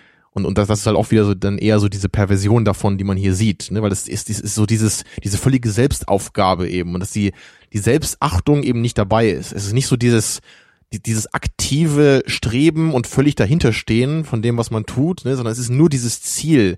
Also nur das Ziel ist noch wichtig und der Weg dahin ist halt völlig egal. Ja. Ne? Und das ist dann eben auch nicht mehr so diese ehrliche Arbeit, die man ja im Idealbild so, so sehen würde, wie du das eben gesagt hast. Ne? Ich meine, T- Tony Montana macht auch keine ehrliche Arbeit, aber für ihn ist das eben, er hat ja eben trotzdem seine Prinzipien dabei. Ne? Also nicht er ehrlich, würde es ehrlich eben. im moralischen Sinne, aber aber äh, harte Arbeit. Also aus der Sicht von Tony Montana macht das ja Genau. Sinn. Er investiert Also er harte verdient Arbeit. es sich, so würde Genau. er es sehen. Ne? Ich meine, Genau. So könnte sie es vielleicht auch sehen, aber, aber sie verdient es sich dann eben nur durch ihre eigene Erniedrigung und nicht durch ihre eigene Stärke oder Zielstrebigkeit. So. Also, genau. Da Aber- würde ich zumindest so einen gewissen Unterschied sehen. Ja, und Tony Montana wird auch ähm, überhaupt nicht äh, mit, mit einer Suchterkrankung in Verbindung gebracht, was ja auch bei Requiem for Dream schon ein zentrales Thema ist, denn alle sind irgendwie süchtig wonach. Tony Montana Mhm. im Prinzip zwar auch, aber das ist äh, das Kokain ist da halt nicht so im genau, Vordergrund. genau, ne? das Es ist nicht das Suchtmittel, nicht das, es ja, ist und- eher die Anerkennung. und, und, und Tony vor allem- Montana wird auch nicht als vulnera vulnerabel oder auch in gewisser Weise als verletzlich dargestellt, aber die Figuren in Requiem for Dream natürlich total. Ja, genau. so, ne? Also bei, bei Tony Montana ist das Kokain ja nur noch das, was seine eigenen Eigenschaften noch verstärkt. Ne? Das, Ja. Ja, wie gesagt, also was aber, was aber auch so, so auf eine andere Art und Weise, und jetzt kommen wir mal ein bisschen weg von dem Thema, auf, auf eine andere Art und Weise für mich schockierend war, wie unglaublich gut dieser Film mit diesen einfachen Mitteln ist. Der Film sieht nicht teuer aus und war wahrscheinlich auch nicht teuer, aber hat durch, gerade auch durch das Editing, durch diese, durch diese Hip-Hop-Montage und, und manchmal auch tolle Kamerafahrten und der war irgendwie, der war auch in seinem Aufbau spannend, weil einen Plot gab es eigentlich gar nicht. Also eigentlich könnten wir dem Film, wenig, ja. könnten wir dem Film irgendwie vorwerfen oder äh, wie, wie wir es manchmal auch bei anderen Filmen, könnten wir ihm vorwerfen, wo will der Film überhaupt hin? Worum geht's eigentlich? So, das ist ja nicht es gab irgendwie. ja eigentlich, also Story an sich war ja wirklich nur diese, diese kleine Drogengeschichte. So, sie, sie äh, kriegen da diesen teuren, guten Stoff, ja, Ja. wollen den irgendwie strecken und dann damit Geld machen. So, das ist viel mehr passiert ja eigentlich gar nicht. Ja. Und dazwischen haben wir dann eben immer noch die Geschichte der Mutter, die Mutti auch einfach nur, genau, sie will einfach nur abnehmen, ja, und am Ende eben diesen einen Moment haben. ja, Da gibt's halt nicht jetzt irgendwie zig Plotpoints, wo irgendwelche Charaktere neu getroffen werden oder sterben oder sonst irgendwas. Das ist ja, ich meine, das, man, man, man weiß ja nicht mal, wie lange das überhaupt spielt, so, ne? Das ist ja wahrscheinlich auch ein relativ kurzer Zeitraum, das Ganze. Ja. Ne? Und das, und das endet ja auch relativ abrupt sind dann. drei ne? Jahreszeiten, ne? Hatten wir doch diesen, diesen Ja, genau, der- dreifachen. Genau, so ein der- paar Monate sind das so schon, ne? Aber Der das, Film ist in diese drei Jahreszeiten unterteilt, genau. genau, den, den, den Fall in der Mitte Mhm. natürlich, Ja. in den Herbst, so, ne? Der Mhm. Fall passt Fall natürlich dann sehr schön dazu. Ab dann geht's nämlich langsam äh, bergab. Mhm. Ja, aber es ist, es ist so ganz fragmentarisch, so, weil man, man sieht ja auch immer nur so diese Ausschnitte und dann am Ende, also dieser Moment auch wie der Film endet mit dieser coolen Montage, wo wir dann echt nochmal so das letzte Schicksal all dieser Charaktere sehen und wo diese Drogen sie alle hingebracht haben. Das, das hätte man ja auch irgendwie später oder früher machen können. So, das war jetzt nicht irgendwie total wichtig innerhalb der Story, wann genau das passieren muss. Ne? Das war einfach Mhm. nur irgendein so Moment. Ne? Und das, also da, daran sieht man so, diese Story ist halt wirklich nur das Vehikel für diese, für diese Inszenierung, ne? für die Themen, für die einzelnen Momente. Es, es gibt nicht so, so, so einen richtig starken roten Faden dabei. Nee. Also es ist für mich so ein sehr, Aber, aber das meine ich ja gerade so. Das könnte, das ist, ein, wenn man so will, ist es eigentlich eine Schwäche vom Film, aber ich habe sie nie als Schwäche naja, es, ist halt, wahrgenommen. es ist halt nicht eine Schwäche des Films, weil man, weil, weil der Film das eben nicht braucht, ne? Ja. weil er eben anders operiert. Ja. Er ist eben nicht, der Plot ist hier eben nicht so zentral. der Plot ist das nicht das Treibende. Keinesfalls als Schwäche Ja. auslegen, denn der Film will gar keine große dramatische Geschichte erzählen. Was glaube ich dann, also das, das ist so dieses Ding, das wäre die, dann die vielleicht das, Dramatik entzieht zieht sich da aus ganz anderen Zusammenhängen. Genau ja, das, und, und, ja. und auch dieser klassische Aufbau fehlt ja. Das wäre dann eher wie, wie bei Scarface, wo man auch sagen kann, natürlich ist klar, was am Ende passieren muss. Es ist klar, wo, wo er hinkommt und wie es ausgeht. Ähm, so dieser, dieser, der rote Faden ist da. Nämlich der Karriereweg von Tony Montana. Was wir hier ja nicht haben. Hier gibt's ja eben nicht diesen klassischen, das klassische Ziel, wo alle drauf hinarbeiten und Konflikte im Weg, die überwunden werden müssen, Charaktere wachsen und am Ende ist alles gut, sondern es ist einfach nur, hier sind unsere vier Leute und jetzt sieh mal schön in den nächsten 90 Minuten dabei zu, wie sie richtig schön kaputt gehen. Ja, also Und- das Einzige, was es halt eben gibt, ist schon dieser kurze Aufstieg am Anfang und dann eben der immer weiter anhaltende Genau, aber es, Fall. hätte, es, ne? es, es hätte überall enden können. Also wo die Leute jetzt irgendwie auf ihre Drogen runterkommen, ist relativ ja, egal. genau, das, das es wollte ich ja eben sagen. Ja. Und, und ich finde es halt eben, wie gesagt, auch so, so, ähm, da haben wir auch, glaube ich, schon, oder habe ich, glaube ich, auch schon ein paar Mal erwähnt, das sind, das sind immer so Fragen, was- wenn, wenn ich solche Hollywood-Filme sehe, die halt nicht, die hätten auch überall gemacht werden können. Da frage ich mich immer, warum gibt es keine deutschen Filme, die ähnlich gute Ideen haben oder die ähnlich stark sind in ihrer reduzierten Art und Weise. ja, das ist immer der einzige Film, der mir da einfällt, ist mal Lola Rent. Ja, das ist Das auch das so der Einzige, einzige weil Film. der ist kreativ, der, der, der, der. Genau, der, der macht eben auch so ein bisschen was mit Kameramontagen. und ne, ist mit zur Abwechslung mal eben nicht über den Zweiten Weltkrieg oder die DDR. Das sind ja sonst immer die klassischen deutschen Filme, die irgendwie auch international wofür- verkauft werden. sonst Thematik sind die entsprechend könnte man vielleicht noch? Christiane F., äh, wir Kinder vom Bahnhof Zoo nennen. So. Den Ja. kenne ich leider noch nicht. Ja gut, der ist halt wirklich auch wirklich sehr äh, billig produziert Ja. worden ne? und der der arbeitet halt eben auch auch ein bisschen anders natürlich noch als Requiem for a Dream, weil der nicht so, der hat nicht so diese kreative, Nein, intelligente ging's auch Kameraarbeit, da eher sondern jetzt um die destruktive, genau, pessimistische das hat er nämlich. Der Thematik. hat diese so. krasse, äh, authentische Schonungslosigkeit Genau. und das will er ja auch nur machen. Ne? Daher wurden da glaube ich auch bewusst nur Amateurschauspieler benutzt, ne, wenn ich mich richtig erinnere. Und das war ja auch nach, nach diesem Buch von der wirklichen Christiane Genau. F. Mhm.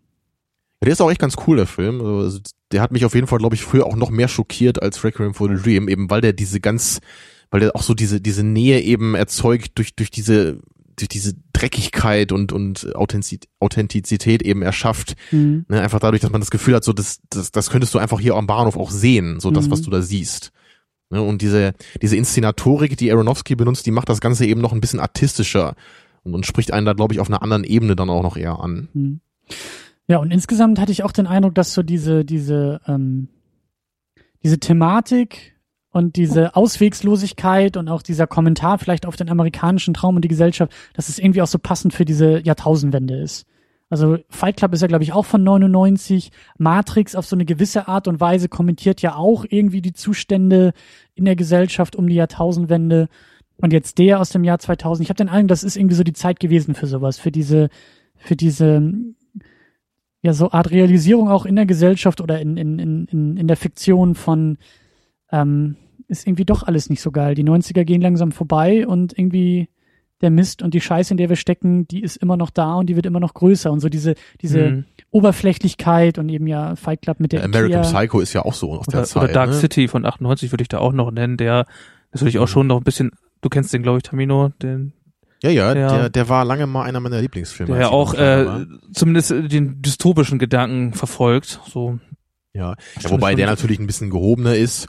Aber so gerade so eben Filme wie American Psycho oder eben Requiem for a Dream, die, die machen diese diese Dystopie eben auch zum Teil der zeitgenössischen Welt. So, ne? Die, die porträtieren unsere Welt Ja. genau. dann auf auf so eine so eine coole Weise. Und, und, und ich glaube in, in früheren Filmen war die Dystopie oft äh, oft sowas. Das war immer noch weit weg. So, das war. Wobei ich so, das, ich, ich sehe das, ich lese das auch gar nicht so sehr als Dystopie, sondern mehr als ähm, Kommentar auf die Gegenwart. Also als Lesart auf ja, die Zustände. Ja, das, das so wollte ich das, sagen. Also, ja, ich meine, also ja. Dystopien sind ja meistens genau das. Die Dystopien betonen ja meistens einen Aspekt aus der Gegenwart, indem sie Mhm. ihn irgendwie rausdestillieren Mhm. und dann in so einem äh, krassen Szenario irgendwo in der Zukunft ganz überspitzt darstellen. Ja. Wie das Brasil eben macht mit dieser bürokratischen Supergesellschaft, ne, die alles und jeden kontrolliert und dabei halt durch, durch ganz kleine Fehler halt schon völlig aus, dem, aus der Bahn geworfen wird. Also so ein Motiv eher. Das, das war, glaube ich, früher dann noch öfter zu finden.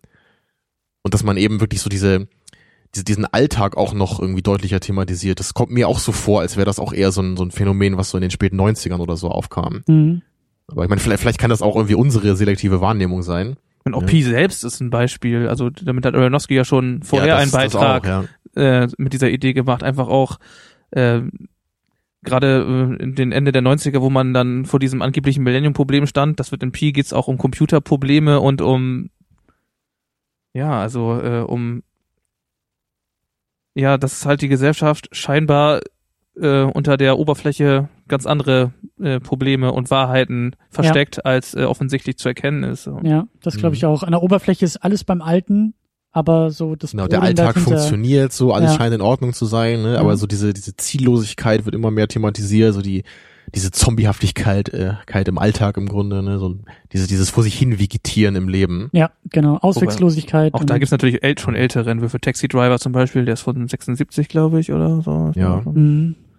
Gut, aber, Aber scheint auch- schon, schon auffällig, dass gerade in dem Zeitraum Ich glaube, bei Taxi Driver, also so wie ich ihn noch in Erinnerung habe, ähm, ist die Außenwelt auch ähnlich scheiße wie die Innenwelt. Also gerade die, Mhm. die, die Fahrten da durch New York und durch die, durch das Ghetto, durch die Slums und so, während halt irgendwie jetzt um die Jahrtausendwende, also ich finde immer diesen Kontrast bei Fight Club eben so schön, dieses äh, von Ikea eingerichtet und das kennen wir alle. Also Mhm. gerade heutzutage äh, als Studenten haben wir alle irgendwie unsere unsere Buden von Ikea eingeräumt und und es sieht alles gleich aus und und du kannst den Katalog irgendwie Ja. auswendig, aber es gibt dir halt nichts. Also es, es erfüllt dich halt nicht. Und, und dieses, wir leben aber jetzt ja noch mehr in der Zeit, wo irgendwie Werbung dir suggeriert, dass du dein, dass du den Traum, den amerikanischen Traum, das Streben nach Glück durch Produkte irgendwie erlangst.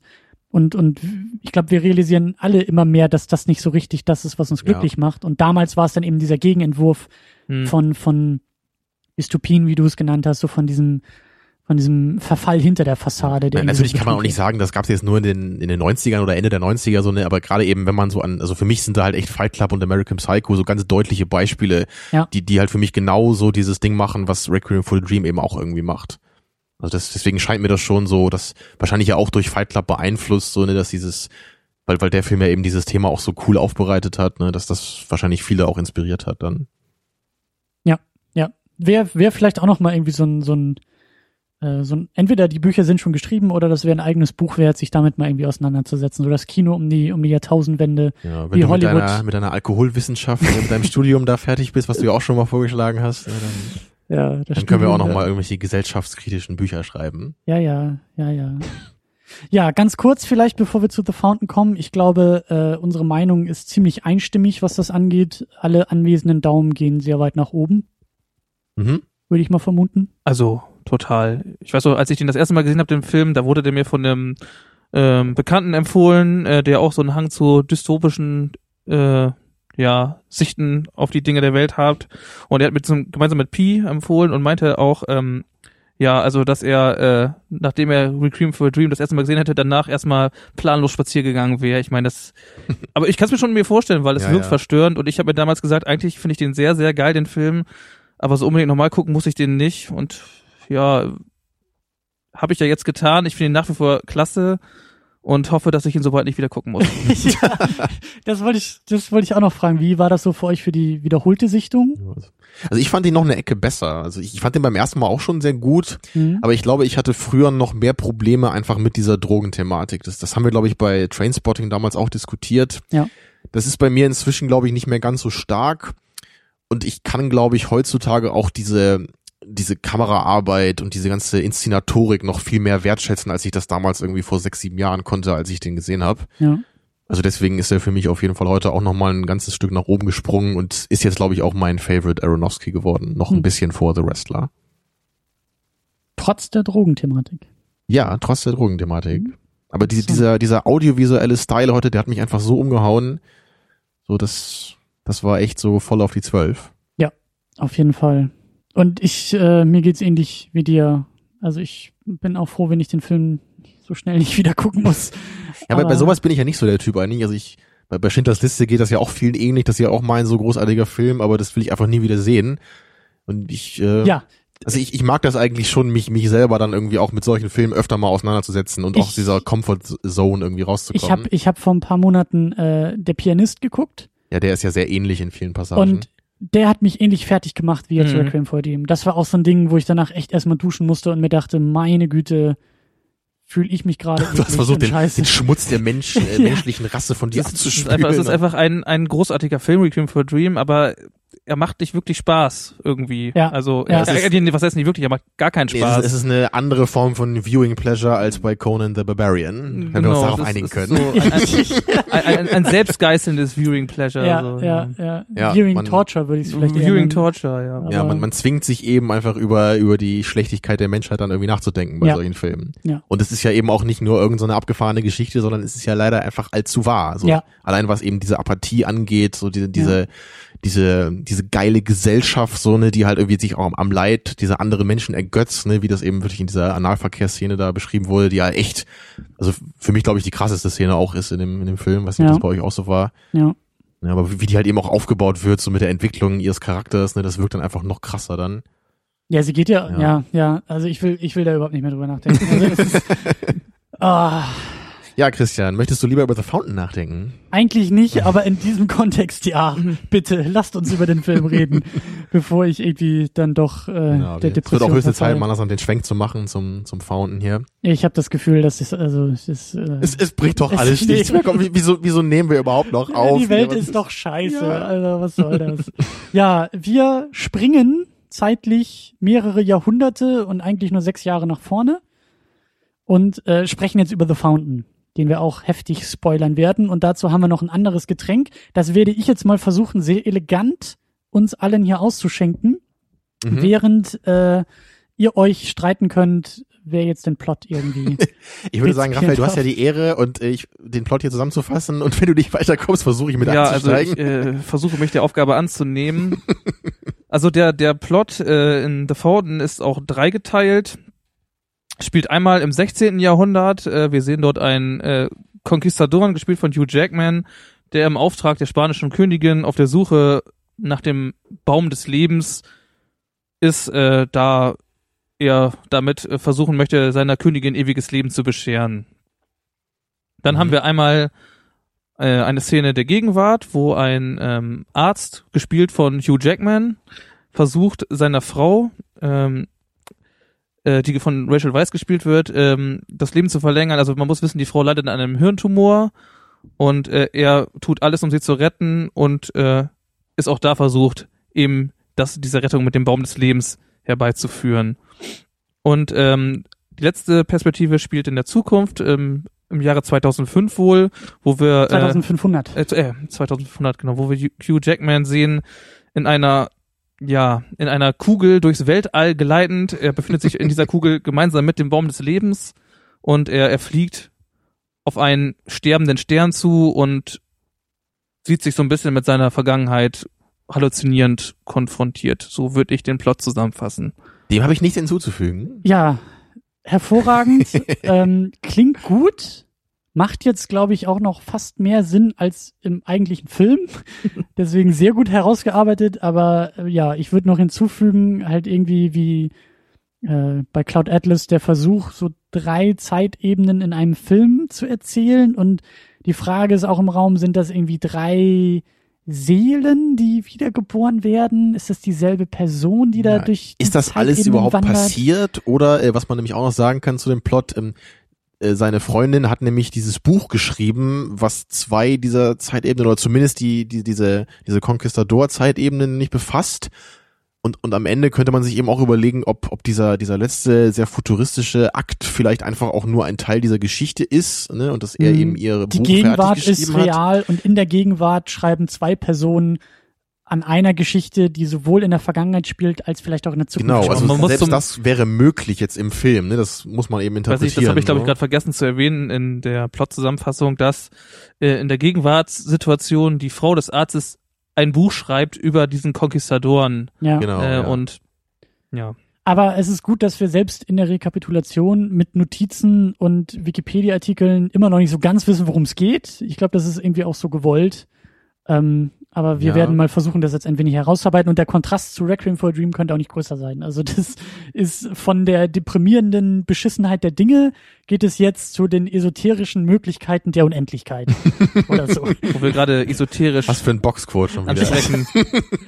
ich glaube, ich, hätte fast Lust, das zweite Getränk zu probieren und dann Tja, Also machen ich wir habe das mal. ich hab gerade dran gerochen. Ich habe nicht mehr so viel Lust dran. ja, also es ist ein, ein esoterischer wie wie nennt es sich? Es ist Uh. Es ist ein, ein, ein Tee, ein Teegetränk, Carpe Diem Kombucha Classic.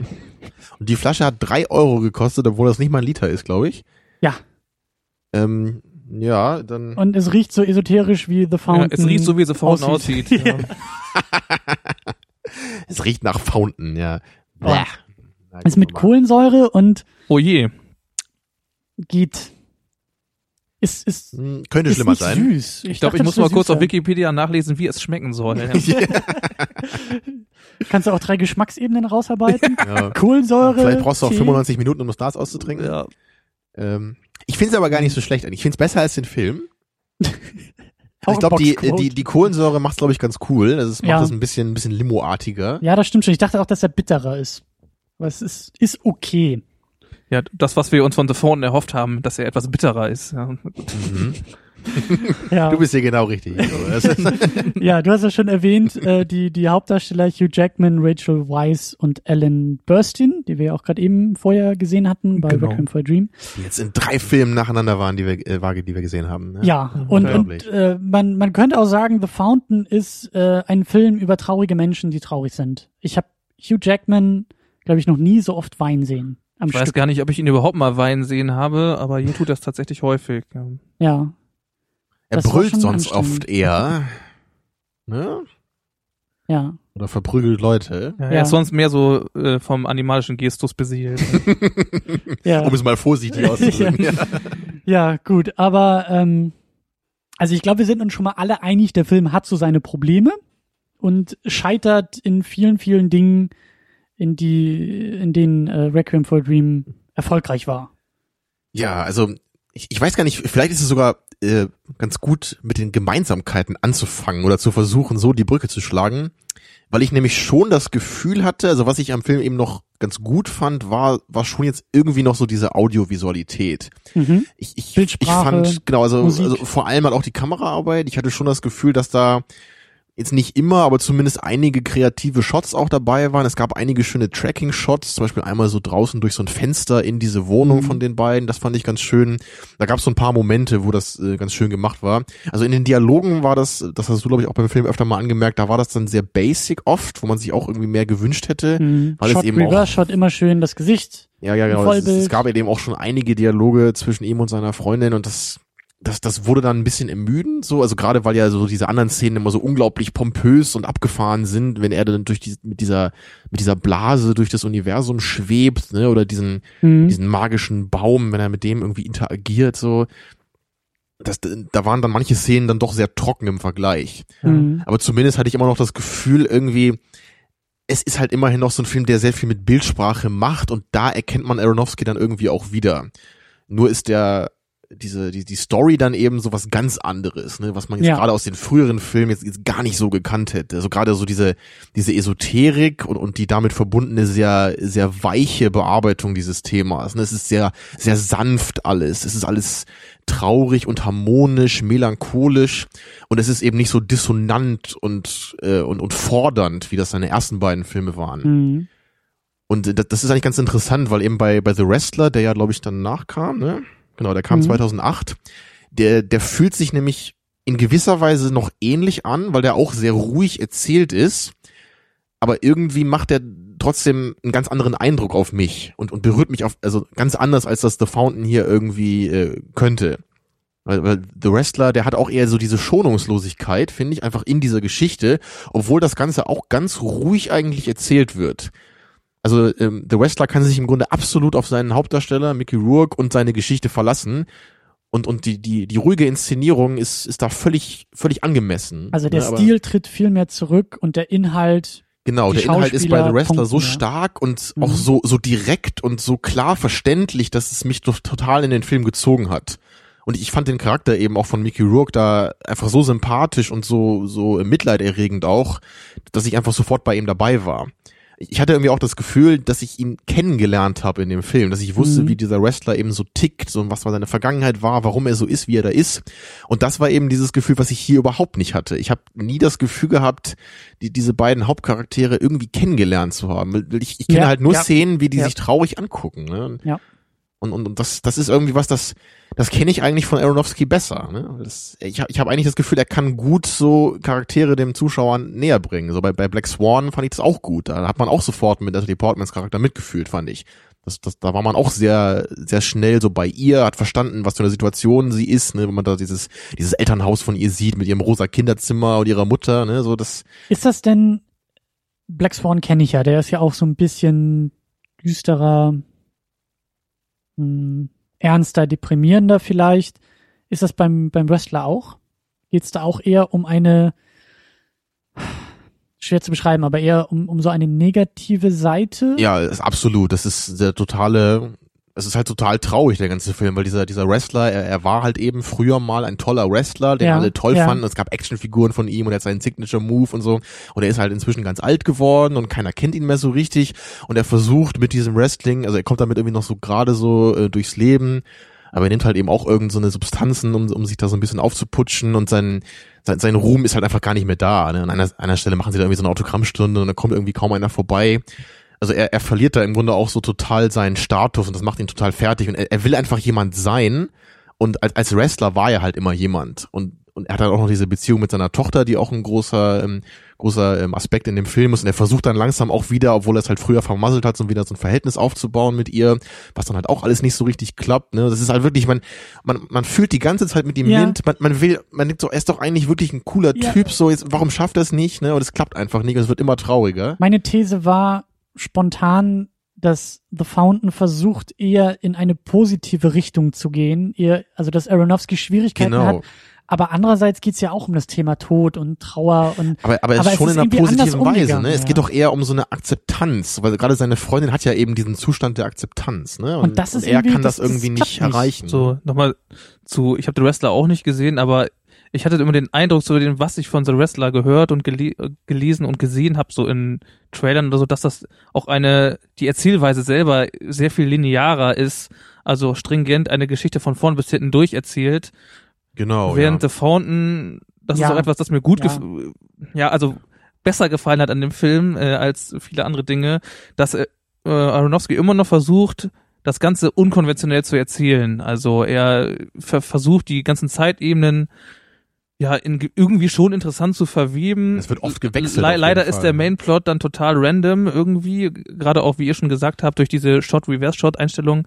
Aber ja, also die ganze Bildsprache eben in diesen Nebensequenzen, das sieht schon irgendwie super aus. Also wie er da so durchs All fliegt, das ist zwar ultra kitschig, aber es sieht, Ja. es ist schon irgendwie schick. Ja. Also ich finde, es sieht aus wie so ein Mandala irgendwie, während er dann sich Genau, so, ja. er Ja, ja. meandert dann da so durch die Gegend. 2001 und so. lässt grüßen. Ja, ne? So genau, das genau. Ende. Und auch diese, dieser, dieser ähm, Vergangenheitsplot äh, in dem Maya-Tempel, das ist schon so ein bisschen düster, wo er dann da mit seinen Truppen äh, im verregneten Dschungel steht und alle haben sich irgendwie gegenseitig äh, ja, Ja, das erinnert an Herzogs Agirre. ne, genau, Kinski. genau, also da sind sie alle miteinander Spinnefeind und äh, keiner will mehr das eigentliche Ziel verfolgen, so außer Hugh Jackman selbst, der diesen Mhm. Baum unbedingt finden muss, möchte. Also ich finde auch, dass ich habe den Eindruck, dass der Film besser hätte sein können, dass das die Idee dahinter und auch die die Geschichte, da hätte man mehr draus machen können. Das ist, ich habe nicht das Problem mit der Geschichte selbst.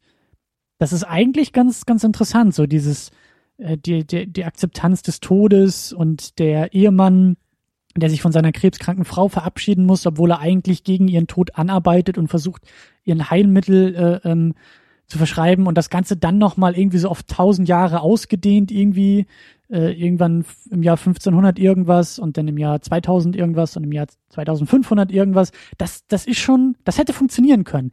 Mein Problem ist aber vor allen Dingen mit dem Aufbau des Filmes und da weiß ich eben nicht, wie viel Aronofsky da selbst falsch gemacht hat, weil ich fand's, ich fand's schwierig, in den Film reinzukommen. Weil ich am Anfang nicht wusste, Mhm. was soll das alles hier? Ich wusste, Also ich glaub, ja, es sind nach- so drei Zeitebenen. Also nach so 15 Minuten weiß man, glaube ich, noch gar nicht, was das alles soll. Ne? Also es, es werden Und- nur so Bruchstücke überhaupt einem Und, und, hingeworfen. und es fängt, es fängt ja da an, irgendwie in diesem, in diesem äh, Himalaya, äh, Quatsch, in, in, in, dem- in dem Maya-Gebirge oder Wald oder sowas, da, da fängt es irgendwie an und dann springt es zwischendurch äh, in die Zukunft zu Hugh Jackman in dieser Blase im Weltall, der einen Baum umarmt und, und also wirklich, er um, das, der Film ist seine er eigene Parodie. Genau, er isst auch ein Stück Baumrinde. Ja, Ja. Und, und, und Ja. irgendwie dabei weint und sich entschuldigt und irgendwie den Baum anbetet und das waren dann echt so, damit, und und dann landen wir erst in der Gegenwart bei einer, bei, bei einem Doktor im, im Labor und dann stellen wir so langsam erst die Puzzlestücke zusammen und das ist für mich A, zu spät passiert und B, einfach falsch aufgebaut. Also er hätte sofort anfangen müssen mit diesem Pärchen in der Gegenwart. Äh, er ist Arzt, sie ist krebskrank.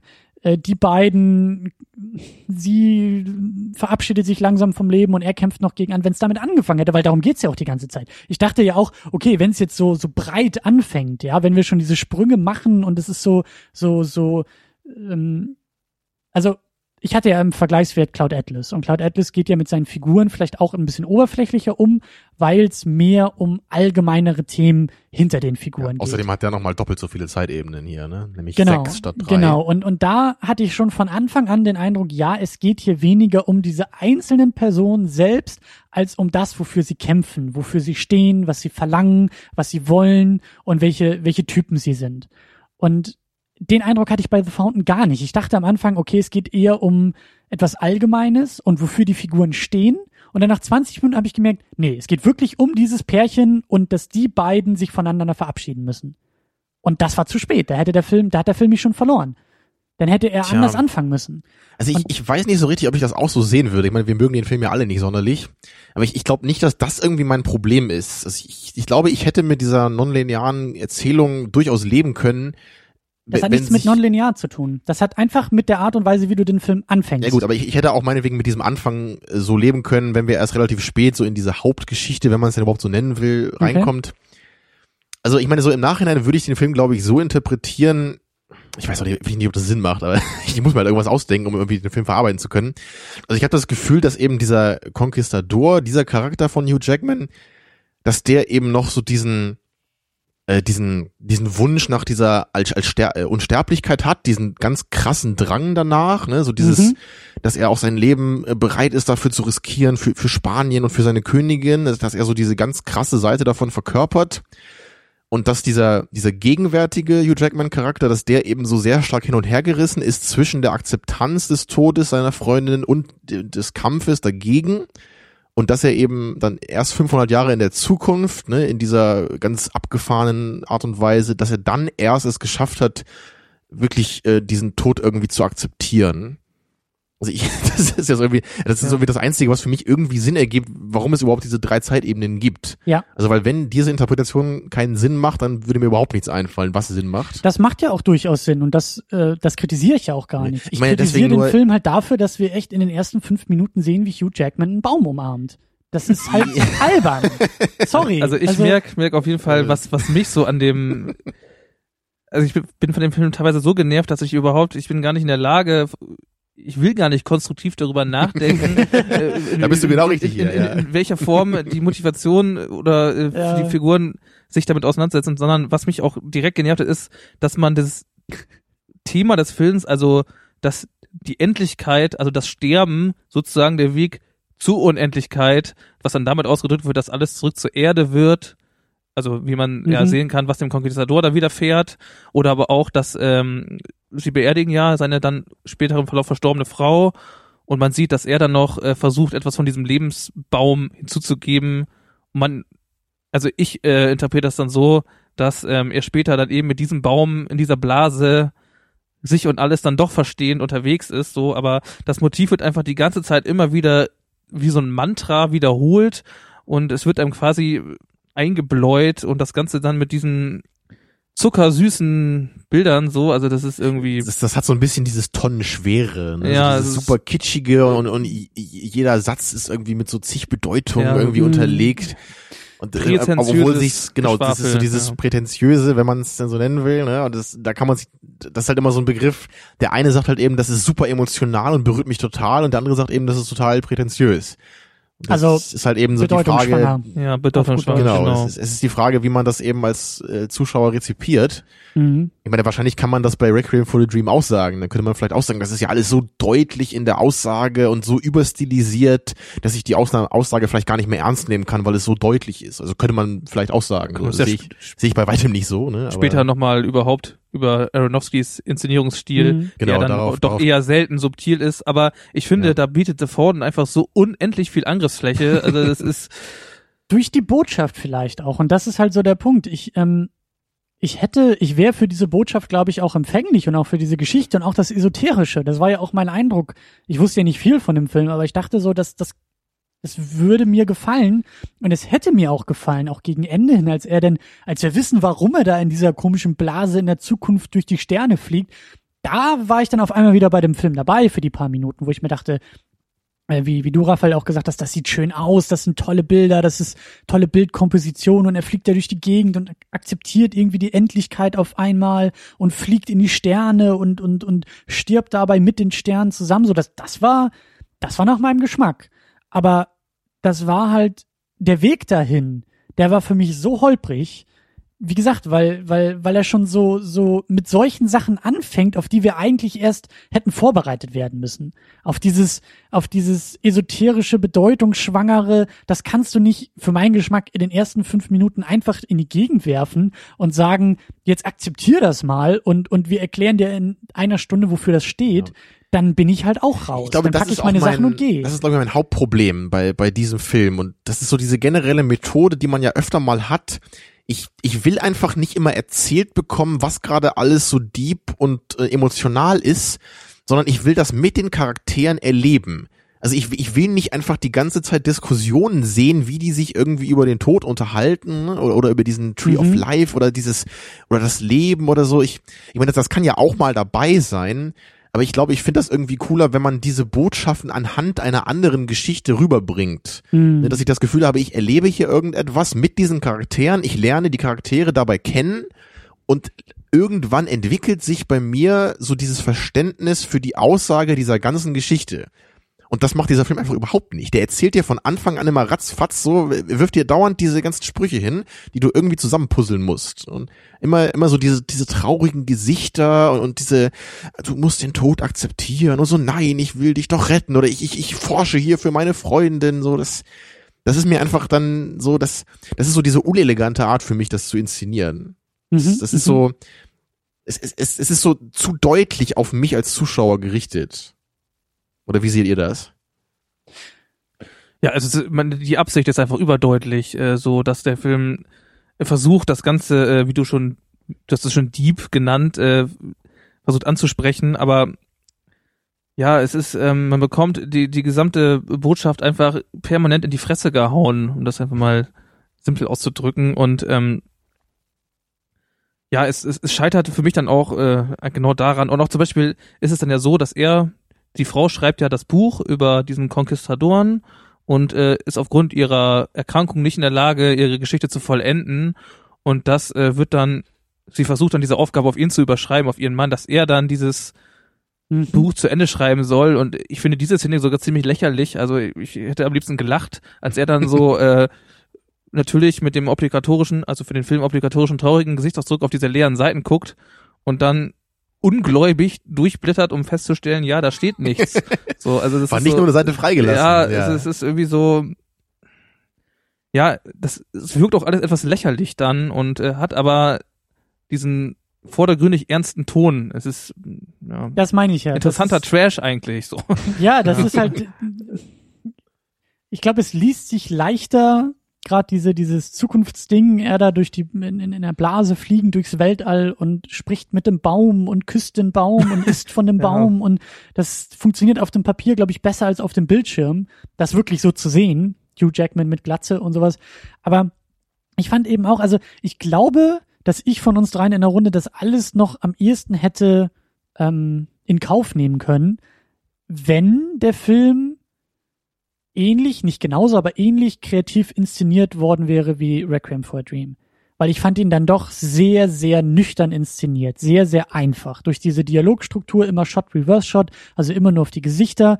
Ja, da waren mal ein paar nette Tracking-Shots dazwischen, aber der Film fing also stilistisch ähm, interessant an, als wir das erste Mal nämlich überblenden von dieser, von dieser Zukunftsgeschichte.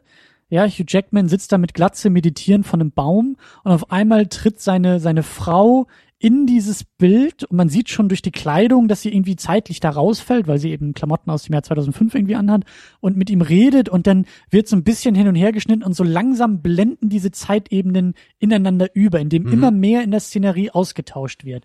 Anstatt halt irgendwie nur so einen harten Schnitt zu machen und zu merken, oh, wir sind jetzt woanders in der Zeitebene. Das macht der Film, glaube ich, auch nur einmal da. am Ja, später war das immer nur so diese, diese Überblendungen, die dann kamen.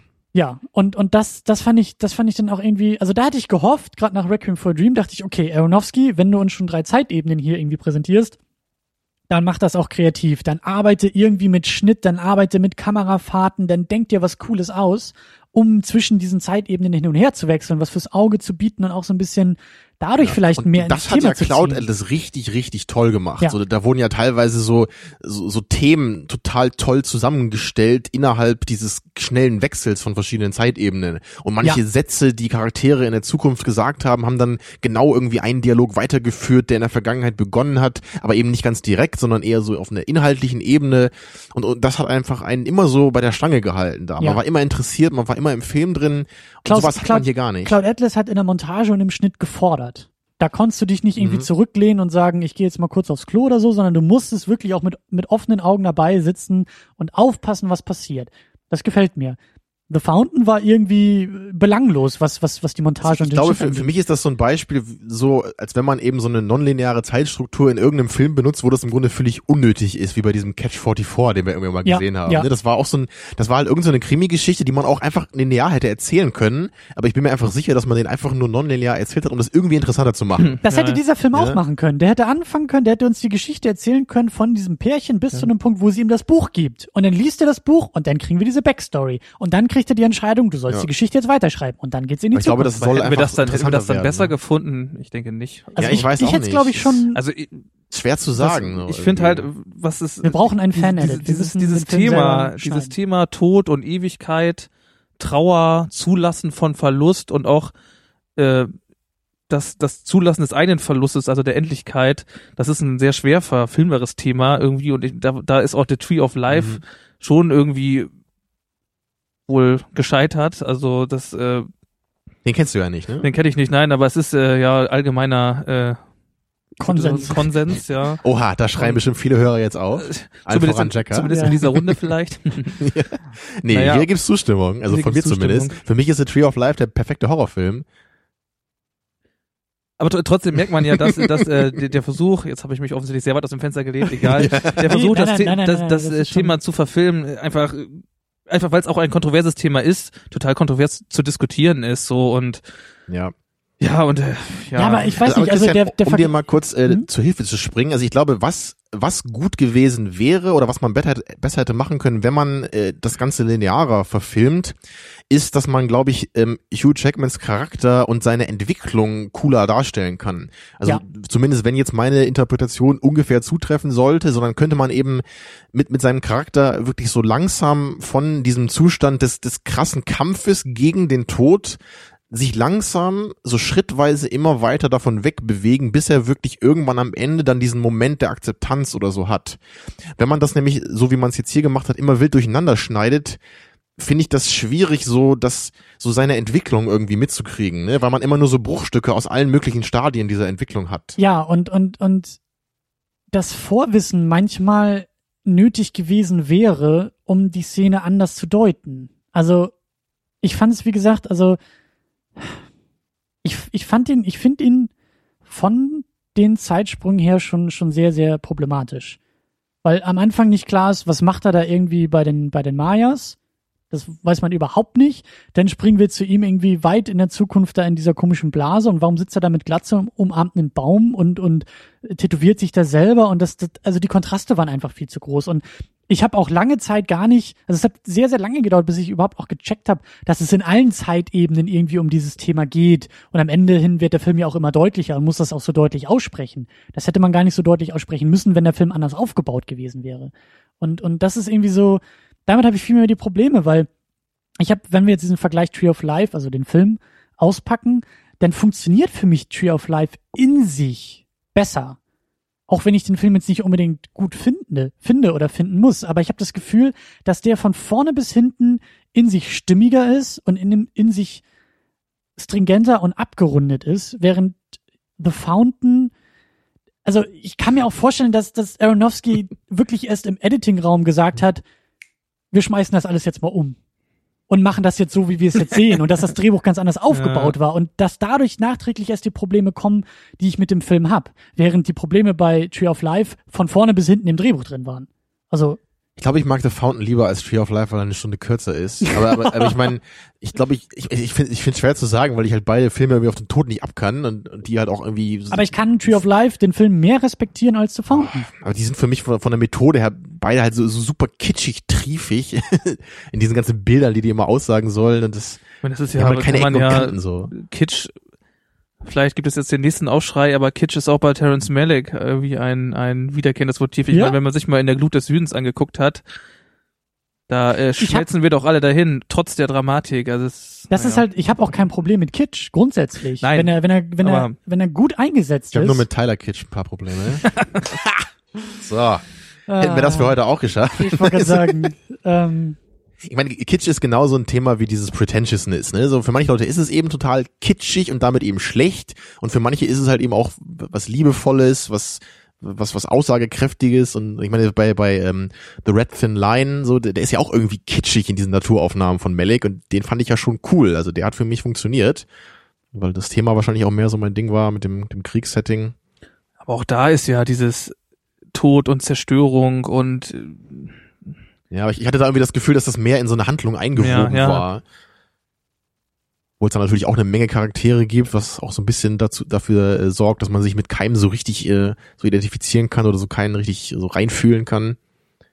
Also, wie seht ihr das denn hier? Meint, meint ihr, dass das ist, also man, man braucht das in The Fountain eigentlich, dass man die beiden besser kennt und ihre Beziehung und ihre Nee. Erlebnisse oder so? Nee, also da kann ich wirklich sagen, das hätte ich nicht gebraucht, wenn der Film eben mit den beiden anfängt. Dann hätte ich, dann hätte ich das, glaube ich, auch, das wäre für mich deutlicher das Signal gewesen, was der Film vorhat. Dann hätte der Film für mich vielleicht gesagt, ähm, es geht erstmal um die beiden, um diese Beziehung, vielleicht auch so archetypisch Mann, Frau und der Tod und hätte dann die Kreise größer gezogen und gesagt, hey, das ist ein Thema, das überspannt Jahrhunderte. Das ist jetzt nicht bezeichnend fürs Jahr 2005, das ist auch nicht bezeichnend für Hugh Jackman und, und seine Ehefrau, sondern das durchdringt die Menschheit und diese Seelen über Jahrhunderte, über Jahrtausende hinweg.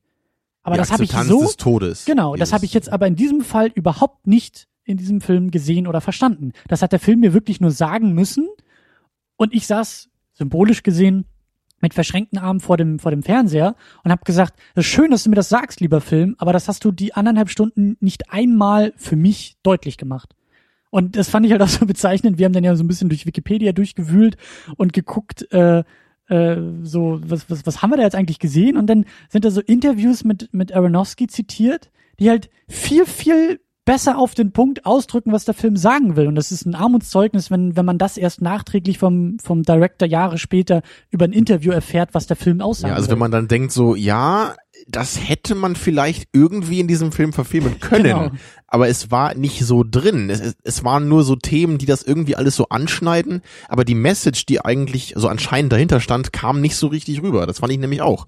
Aber für mich ist das eben auch immer sehr stark so mit der also mit dem Mitfühlen dieser Charaktere verbunden. Und ich, mir persönlich, mir reicht es nicht, wenn ich nur zwei Menschen sehe, die traurig sind. Ich, nee, das ist natürlich auch oder- wahnsinnig also, übertrieben. Oder wenn ich halt sehe, so, okay, die beiden sind zusammen und er verliert seine Frau. Ich meine, ich kann mir natürlich vorstellen, was das bedeutet für jeden, der mit irgendjemandem zusammen ist und seinen Partner verliert. Aber wenn der Film schon so auf ultra emotional macht, ja, der, der will ja nicht einfach nur dieses Thema mir irgendwie äh, vernünftig erklären, sondern er will das mir auf einer Mhm. unglaublich emotionalen Ebene rüberbringen. Und wenn er das will, dann muss er mich eben auch mit den Charakteren mitfiebern lassen.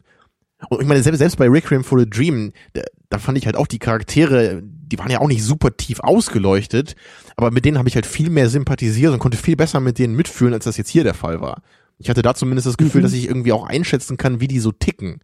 Also hier habe ich das überhaupt nicht. Ich habe halt nur gesehen, so okay, Hugh Jackmans Charakter ist eben sehr von diesem Gedanken besessen, irgendwie seine Frau auf jeden Fall retten zu wollen und seine Frau hat es eben akzeptiert, dass sie sterben wird. Aber das war eben alles. Es, es, es gab nicht so, der Film hat sich einfach keine Zeit genommen, die beiden einfach mal so uns so ein bisschen näher zu bringen. Sie, Ja, das stimmt schon. Also, ich, ich meine, der Film ist ja auch nur 90 Minuten lang, dann, dann mach ihn meinetwegen Ah, zwei ja, Stunden lang und zeig mehr von den beiden, wie die sind, was die aneinander lieben, solche Sachen. ja. das ist mir auch aufgefallen. Der Film ist erstaunlich kurz irgendwie für diese im ersten Moment äh, epische, er versucht, es wirkt alles so episch äh, und äh, Mhm. ist dann aber nach 95 Minuten vorbei, hinterlässt einen total ratlos.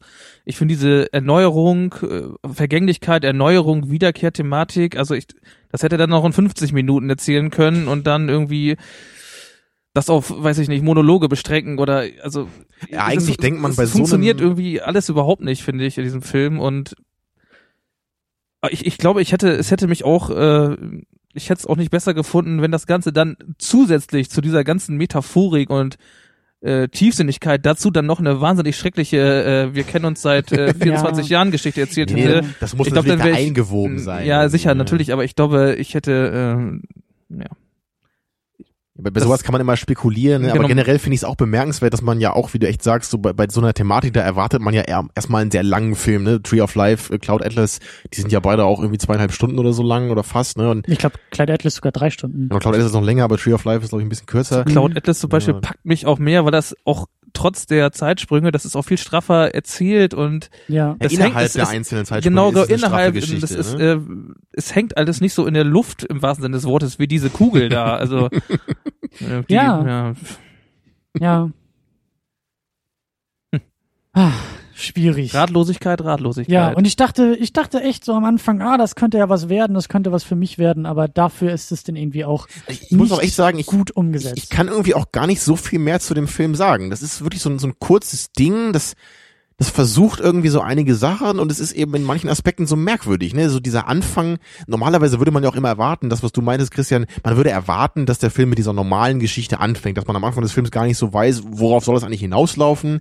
Ne? Man sieht da diese zwei, äh, diese zwei Leute, die eine Beziehung haben, okay, dann merkt man irgendwann, okay, die eine hat wohl eine schlimme Krankheit und dass dann irgendwann, dass es dann losgeht, dass man irgendwie davon wegkommt von dieser Geschichte und dass Ja. das so ein bisschen weitläufiger wird und dass, dass der, der Rahmen so vergrößert wird. Ne? Das, das ist ja so die normale Methode, wie man sowas erzählt. Ich meine, so werden Mit- Kurzgeschichten, äh, Kurzgeschichten werden andersrum erzählt. Da geht der Winkel von dem Weiten aufs Kleine eigentlich so, ne? Also das, ja, es ist schon, es ist schon schwer irgendwie. Ja, also ich meine, in, so einem Film hätte ich es eben so erwartet, so, Mhm. dass, dass er, dass er so anfängt und mir dann am Ende irgendwie so die abgefahreneren Ebenen eben gibt, um halt auch so mit den, also um diese krassen Bilder auch ein bisschen vorzubereiten. Also das, normalerweise würde man ja, ich meine, bei einem Horrorfilm würde man ja auch nicht sein Monster quasi sofort zeigen. Und so würde ich es halt hier irgendwie auch sehen. Man würde ja eigentlich nicht seine ganz besonderen Bilder, was der Film aber macht, ne, in den Mhm. ersten zwei Minuten schon zeigen. Das ist Best also, Vergleich das ist vielleicht auch wieder finde ich. 2001. Der wird am Ende auch unglaublich esoterisch und und äh, wenn man so will bedeutungsschwanger und Ja. was heißt das alles, wie er da durchs Weltall aber der wird auch immer abgefahrener Genau. im Laufe der Laufzeit. Ne? Macht Der ist immer noch sehr ungewöhnlichere einladend. Bilder.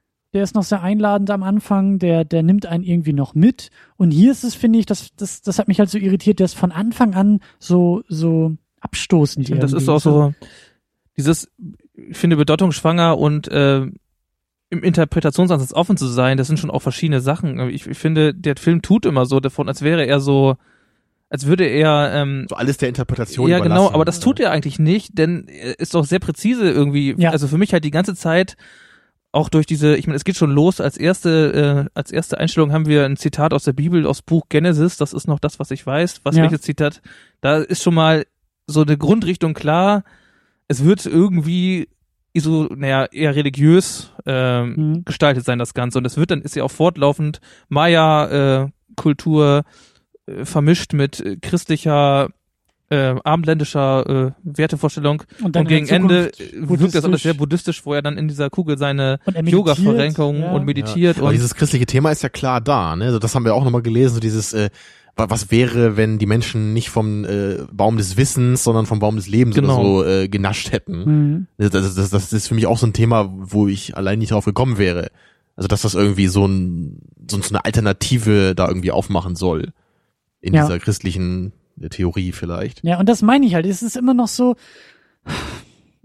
der Film hat eigentlich so viel Potenzial, um mir zu gefallen, aber er baut so viele Hürden noch zwischendurch auf, die nicht hätten sein müssen und die ihn in meinen Augen dann irgendwie kaputt machen. Es ist eben nicht bei, bei mir persönlich, es ist nicht das Problem der Esoterik, es ist nicht das Problem der Religiosität, sondern es ist dann irgendwie doch im Handwerklichen eher anzusehen.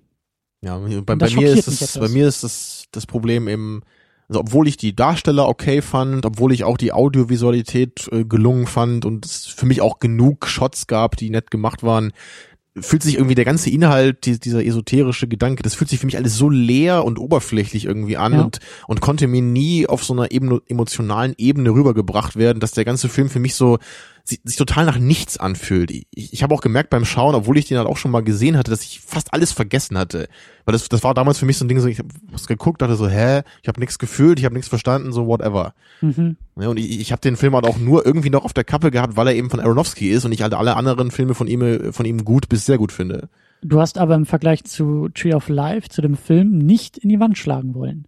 Nee, er hat mich, also Tree of Life hat mich richtig sauer gemacht, so weil der halt äh, ne, so durch seine der war halt auch so, so dröge dann und hat immer, immer diese, diesen einen Ort da gefilmt.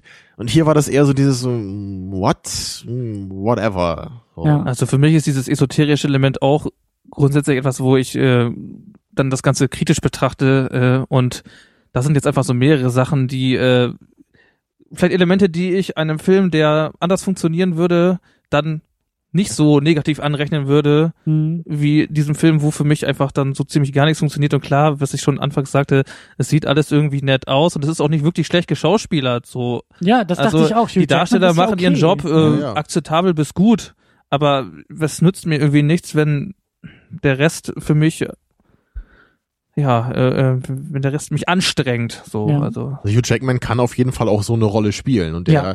er ist auch anscheinend auch ein Schauspieler, der jetzt nicht nur durch Charisma irgendwie seine Daseinsberechtigung hat, so was er halt eben bei Wolverine natürlich hauptsächlich halt macht, ne, seine, Mhm. seine coolen Haare, ne, und seine Statur, aber er kann eben auch Charaktere darstellen, aber wenn es irgendwie keine richtige Story gibt, in der diese Charaktere geschrieben stehen, ne, dann kann er glaube ich auch nicht viel machen, außer traurig gucken. Ich glaube, Raphael, du hattest irgendwie das perfekte Fazit für den Film. Äh, ja, ja, genau. Der Film, der Film sieht irgendwie aus wie Vanilleeis mit Karamellsoße und er ist auch genauso zäh. So, ja. and scene. yes. Ja. ja. ja, Boxcode haben wir auch schon wieder abgeliefert. Ich würde ähm, jetzt eigentlich noch ganz gerne ein paar Sätze und Worte über Aronofsky verlieren oder zumindest euch vielleicht ein paar Sachen fragen. Ihr kennt mehr von ihm. Ja, Deswegen, das, äh, das wird jetzt sicherlich auch so ein bisschen mit der Pretentiousness-Frage zusammenhängen, weil man das ihm wahrscheinlich ganz gut vorwerfen könnte. Ne, Gerade durch seinen sehr audiovisuellen Stil und seine sehr deutlichen Botschaften so kann, kann sich sicher der ein oder andere daran, also schnell daran stören, würde ich sagen. Also oder? was man ihm auf jeden Fall attestieren kann, ist sein wenig subtiler Stil. Also er, äh, das, was er erzählen will, kommt immer, wenn dann sehr heftig daher. Also und wird einem nicht Hm. irgendwie im Subtext erklärt. Es steht nichts zwischen den Zeilen, also da oder wenig. Das Also ist zumindest das Grundthema ist Genau. immer ganz klar abgesteckt, ne? Und und es ist auch eigentlich meistens ganz klar, in welche Richtung sich die Stories bewegen. Also abgesehen, also wenn, wenn wir jetzt die beiden Filme von heute vergleichen, ich meine, gut, The Fountain ist dann doch irgendwie sehr, ja, der fällt aber auch wirklich recht stark raus aus seiner Filmografie. versucht zumindest subtextig zu sein, ist aber dann doch irgendwie, Ja, ist auch nicht so ganz. Genau, das ist, ist irgendwie nicht so, nicht so greifbar irgendwie. Was, was Der ist, ist denn das? Subtext was im möchte das? Overdrive. Ja, Ja, genau. aber- Subtext im Overdrive. In Ja. Space.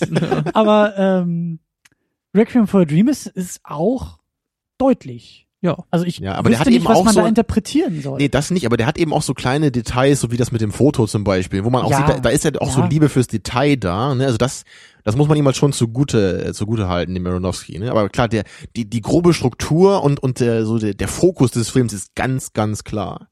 Und also mich persönlich, äh, das ist halt genau mein Ding. Ich mag das. Ich, ich mag gerne, wenn Mhm. Filme mir eine Geschichte so erzählen, dass sie mir im Grunde mehr geben, dass sie ein Thema, dass sie ein Thema übertreiben oder überstilisieren. mhm. Und, und das, das, das, das hat bei mir immer so eine besondere Wirkung. Ja, Brazil habe ich auch schon oft genannt. Das ist halt auch so ein großes Beispiel für mich. So, so diese, diese Groteske eben, die entsteht. So, das, das berührt mich. Und ich bin halt weniger der Typ für, für so das Obskure oder das Subtile, Mhm. was ja bei 2001 jetzt auch eher der Fall wäre. Ne, das, ich, ich, ich bin nicht so der Entschlüsseler. Ich, ich bin mehr so der, der so diesen, diesen optischen Überreiz auch mal ganz gerne mag. Wenn er Mhm. denn auch sinnvoll ist, ne? Und nicht einfach, wenn es nicht einfach nur das ist, sondern wenn es, also sagen wir mal, konzeptionell intelligenter optischer Overdrive. Also ich finde, Das möchte ich haben. da ist ähm, Pi einfach äh, super, super gut. Äh, die Darstellung der Hauptfigur, die einfach eine, eine psychotische Figur ist, die von Verfolgungswahn getrieben Diese ist. Paranoia wird so genau, die Paranoia gemacht, ne? wird äh, durch seinen ja überzogenen Stil äh, so geil dargestellt, also dass man man hat das Gefühl, diese im Kopf dieser Figur sich zu befinden, weil das alles so verstörend wirkt.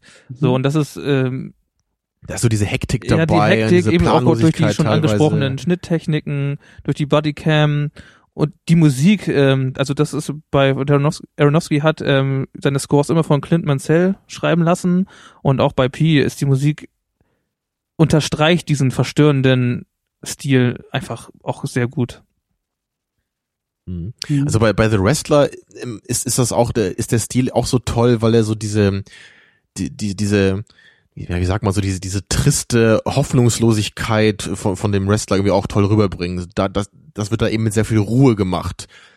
Es, es gibt da halt so eine ganz tolle Szene, wo, ähm, wo er ähm, irgendwie so, so einen Job sucht, weil er halt eben nicht mehr als Wrestler arbeiten kann und dann arbeitet er an irgendeiner Fleischtheke, ne? Und dann, dann hat er halt, hat er halt so eine bescheuerten Klamotten da an, ne, um halt irgendwie da, dass, Mhm. dass seine Haare da nicht ins Fleisch fallen und dann erkennt ihn irgend so ein Typ da an der Theke, ne? Und meint so, hey, du bist doch dieser coole Wrestler, was machst du denn hier an der Theke? Und das macht ihn halt voll fertig so, ne? Mhm. Dann, und dann, dann, dann ist er da echt richtig sauer irgendwie und schmeißt da seine Klamotten hin und dann trottet er halt echt ganz traurig da aus diesem Laden raus, ne, wie der, wie der getretene Hund. Und das, das kommt dadurch diese, durch diesen, diesen ruhigen, kalten Stil des Films einfach total rüber. Das, da fühlt man sich dann nämlich auch genau wie im Kopf des Wrestlers, so, weil man einfach so, man, man sieht diese ganze, diese ganze Trostlosigkeit, die er empfinden muss. So alles, was er versucht aufzubauen, so fällt alles immer so in sich zusammen. Und, und er hat eigentlich nur dieses Wrestling, was er eben nicht mehr ausleben kann. Und das war der einzige Aspekt in seinem Leben, wo er wirklich jemand war. Mhm. Und das, das ist, das ist halt wirklich so toll, wie das im, im Laufe des Films so richtig schön entwickelt wird. Und eben auch durch den Stil, der immer angemessen ist, so bei Aronofsky. Und bei Black Swan ist es ja auch so dieses, das geht, das geht ja fast schon wieder so ein bisschen in die Richtung von Pi da, ne? Weil Das, Mhm. das ist ja auch so dieses Manische, was sie irgendwie hat, diese zwei Seiten, ne? Dieses Gute und Böse, was natürlich so in, in ihr irgendwie so um die Herrschaft kämpft. Und am Anfang ist sie ja immer so der, der weiße Schwan im Grunde und es geht ja irgendwie darum, dass so eben ihre dunkle Seite dann am Ende irgendwie, irgendwie so ein, dann doch irgendwie die- stärker wird die- und triumphiert. Die ne? optischen Veränderungen der Figur da einfach machen auch den Konflikt total Ja. greifbar. So, also das Ja, ist und da ist wieder die Subtil äh, Subtilität, wie sagt man? Kann man ja, das sagen? Äh, wenig vorhanden. So. Ja, genau, da ist allein an der Optik schon ganz klar, in welchem Status sie gerade ist. Ne? Ja, aber ich muss sagen, ich habe äh, Black Swan damals in der Sneak gesehen. Das muss, wann war das? 2010 kam der raus, ne? Mhm. Das war ja sein letzter. Ähm, Ja, genau, ja. Den habe ich in der Sneak gesehen und, und war, war sehr überrascht ähm, über den Film. Wusste vorher auch eigentlich gar nichts. Also Aronofsky war mir da auch gar kein Begriff. Und jetzt so rückblickend sozusagen auf die Sichtung von damals ist auch jetzt gar nicht so viel hängen geblieben. Also ich bin nicht raus aus dem Film und hatte irgendwie das Gefühl von, oh, interessanter Director, oh, da sind aber irgendwie die Schwerpunkte ähm, oder, oder die Inszenierung selbst ist mir gar nicht so sehr äh, im Gedächtnis geblieben, wie eher dann die Geschichte, der Twist und eben Natalie Portmans Schauspiel. Aber Der war So, ja auch war nicht jetzt- so inszeniert wie jetzt irgendwie Requiem for a Dream, ne? Der, Nein, nein, aber ich will damit der hat sagen- trotzdem eine deutliche Bildsprache. Ne? Ja, aber, aber, also das, das ist so mein Punkt. Ich habe das Gefühl, dass das Aronofsky, wie gesagt, das ist jetzt noch so ein bisschen der untrainierte Blick, weil ich nur zwei Filme kenne, aber dass er ähm, auch als Director sich gar nicht so sehr in den Vordergrund bringt. Also dass das, das irgendwie, also mir fällt es noch ein bisschen schwer, da so eine, so eine, den, den typischen Aronofsky irgendwie auch rauszuarbeiten aus den Filmen. Gut, ich kenne jetzt drei Filme und, und die sind irgendwie alle, ja, weiß ich nicht. Ich habe noch nicht so sehr das Gefühl, den Aronofsky verstanden zu haben. Also das liegt jetzt aber echt daran, dass ich würde halt P und Requiem for a Dream so sehr stark zusammenfassen als eine frühe Phase, die Mhm. sehr extrovertiert noch ist. The Fountain fällt halt einfach raus und Black Swan und The Wrestler gehören dann eher zur späteren Phase, die jetzt die halt dann ein bisschen, ein bisschen ruhiger, ein bisschen, bisschen reifer vielleicht Ja. gemacht sind, könnte man sagen. Ich meine, Aronofsky hatte auch aufgrund seiner Reputation sicherlich dann auch andere Mittel zur Verfügung, seine Ideen nochmal vielleicht anders umzusetzen. einfach auch mehr Budget. Ne? Genau, das meine ich. Einfach das, Deswegen ja auch die Frage mit diesem Noah. Also Und- da kann und ich mir gar genau. nichts drunter das vorstellen. ist ja auch The Wrestler und ähm, und äh, Black Swan ähm, hat versteht äh, Aronofsky ja als Diptychon, also als zweiteiliges Gemälde. Er hatte wohl ursprünglich vor, einen Film zu drehen, in dem ein Wrestler irgendwie eine Beziehung mit einer Ballerina führt, hat dann irgendwie gemerkt, die beiden Universen sind vielleicht doch nicht so gut vereinbar, Mhm. aber versteht dann diese beiden Filme insofern, als dass sie ohne einander trotzdem nicht existieren können. So und Das wäre Also- halt auch noch mal interessant zu gucken, wie, wie sehr sich ähm, die Filme irgendwie auch gruppieren lassen und da eben auch so ein Wechsel ist. Ich habe das Gefühl, bei, bei anderen Regisseuren ist es irgendwie, ist die Handschrift deutlicher zu erkennen. So ein Spielberg oder so, der hat irgendwie über die Jahrzehnte seine Markenzeichen auch behalten. Ja, und oder Woody Allen so, ne? Die sind Ja, ja, oder heute halt auch Nolan genauso oder wie so. früher im Grunde. Ne? Das ist Genau, und, sein und. Aronofsky äh, ist dann doch irgendwie ähm, vielleicht wandlungsfähiger, obwohl irgendwie immer diese Deutlichkeit dann doch noch dabei ist oder so. Also das, das wäre vielleicht auch nochmal interessant zu gucken äh, oder, oder zu vergleichen, was sind die Gemeinsamkeiten aller Filme und was sind die großen Unterschiede. Oder Also bis auf so The Fountain finde ich bei Aronofsky das eben auch so beeindruckend, dass, dass ich das Gefühl habe, da ist immer alles so stimmig. Er, er wählt immer so die, die richtige Methode für die richtige Geschichte aus. Und das meine ich halt mit, der Director Mhm. bringt sich nicht so in den Vordergrund. Es ist halt nicht irgendwie das Gimmick, was da ist. Es Ge- genau nicht die- das, ne? So Tarantino würde eine Geschichte immer auf seine Weise erzählen. Genau. Ne? Und, aber das ist, glaube ich, Aronofsky nicht. Er kann verschiedene Weisen erzählen und die halt immer so stimmen. Und ich habe ich hab bei Scorsese zum Beispiel auch das Gefühl, dass das da auch so ist, dass, dass er jetzt auch nicht immer genau einen so ein Gimmick irgendwie hat, sondern dass er auch eben so, Mhm. er kann, er kann abgedrehtere Filme machen, er kann auch sehr ruhige Filme machen, ne? das, das, das kann er irgendwie alles so. Aber es ist immer diese, diese Kompetenz da. Mhm. Man, man merkt immer, da hat man irgendwie einen Film vor sich, da, da steckt eine Menge hinter. Da wurde viel durchdacht. Das wurde nicht einfach irgendwie nur bei The Numbers produziert. Ne? Das Mhm. ist wirklich immer, immer ein Projekt gewesen, was irgendwie auch ge- gereift ist. Und bei The Fountain sieht man das ja wahrscheinlich auch irgendwie, allein die sechs Jahre Produktionszeit. Nur ist da halt irgendwie am Ende alles nicht so richtig zusammengelaufen. Ne? Also was Ja. ähm, ich finde bei der Frauen jetzt auch nicht so, aber auffällig ist, in allen Filmen äh, nimmt sich Aronofsky der Trostlosigkeit an, Ja. äh, die verschieden auftritt, aber die Figuren sind trotzdem immer von einem äh, gewissen Fatalismus unterlegen, äh, denn es ist irgendwie doch dann schnell ersichtlich, das endet eigentlich nicht Ja, gut. Es geht immer bergab eigentlich. Ja. Ne? Es ist immer Ja. eine Charakterstudie ins Negative. Ja. Was bei The Fountain vielleicht auch noch der Fall wäre mit diesem Twist von, naja, der Tod ist dann irgendwie die Unendlichkeit oder so, was halt so im Nachgeschmack Ja. vielleicht Genau, also im Grunde ist. Aber am Anfang denkt man, es ginge auch wieder ins Negative, aber durch die Akzeptanz ist es dann eigentlich gar nicht mehr so und die Vorzeichen werden dann so ein bisschen relativiert. und das ist dann vielleicht auch das große Problem, dass irgendwie, vielleicht hat Aronofsky da auch versucht, sich von sich selbst ein bisschen zu distanzieren und was Neues reinzubringen. Und das ist dann leider die bedeutungsschwangere Esoterik geworden, die halt dann irgendwie über oder bei den wenigsten funktioniert. Überhaupt nicht bei den wenigsten irgendwie so. Das ist dann vielleicht irgendwie. Ich habe auch noch äh, kurz gelesen gehabt eben, dass der Film ursprünglich auch, glaube ich, länger sein sollte und auch irgendwie so so epische Schlachtszenen oder so haben Ja, sollte. ja, der ne, sollte doppelt man, so viel kosten ursprünglich. Genau, mehr Budget haben. Also das am Anfang, was man da ja sieht, ne, mit diesen Mhm. Conquistadores, dass die ja, glaube ich, so, so einen großen Kampf irgendwie haben sollten, aber dann irgendwie, weil es halt der Ringe halt schon gab, ne, und solche Filme hat Aronofsky dann irgendwie gesagt, so, das will ich jetzt nicht auch nochmal machen. Und das Mhm. Ganze dann eher ein bisschen runtergefahren. Und ja auch durch die lange Produktionszeit wurde das Budget ja natürlich auch immer, immer weniger, was er da zur Verfügung hatte, ne, was die Leute da bereitstellen wollten, nach dem ewigen Hin und Her, auch mit den Darstellern. Ja. Brad Pitt sollte ja ursprünglich auch die Rolle spielen, ne, wie bei Tree of Life, ja. Brad Pitt Ja. ist wohl gemacht für solche Rollen, ne, Fight Club und so, muss immer irgendwie, so, weiß ich auch nicht, wenn es um, um das Leben geht und um die Gesellschaft hier, Mhm. Ja, gut. Daher auch World War Z. äh, naja. Vielleicht doch nicht immer. Ja, Brad Pitt wäre auch noch mal. Nee.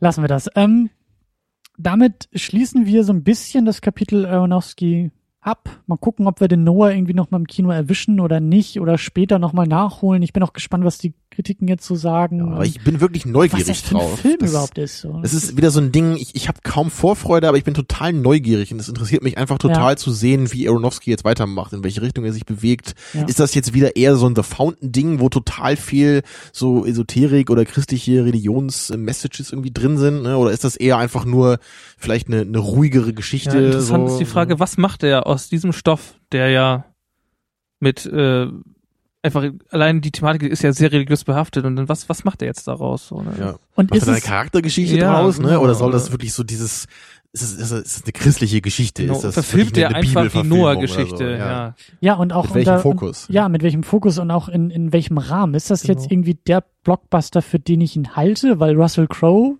da habe ich leider wieder sowas wie Gladiator in Erinnerung. Und, und also ich habe jetzt echt den Ach, Eindruck. so schlecht war Gladiator nicht. Nein, nein, aber so von, von, also Gladiator ist auch ein Blockbuster gewesen. Das ist halt einfach Ja, mal so, ein- schon, so, ein ja. so ein, so ein Action-Ding. Und, und was ist jetzt dieser Noah? Ist das wirklich, ich habe, also wenn ich an den Film denke, denke ich sofort 100, 150 Millionen Dollar Budget. So kann Aronofsky, stimmt das und kann Aronofsky mit so viel Geld umgehen und was wird, was, was kommt dabei rum? Und wie viel CGI-Tiere werden wir sehen? Ja, und Genau. was, also muss er vielleicht auch irgendwie zurücktreten, weil das Projekt so Ja. teuer ist und, vor dann allem, merkst du nichts was, mehr von ihm? Was oder? machen sie mit dieser Geschichte? Ich meine, so dieses, äh, geht's jetzt nur darum, wie er diese Tiere sucht und einsammelt? Ich meine, das ist nicht so die geile Geschichte, oder? Also der der der Trailer, die Trailer, die man sehen kann, die weisen ja eher auf eine andere Handlungsebene hin, Hm. aber ist das dann de facto wirklich so?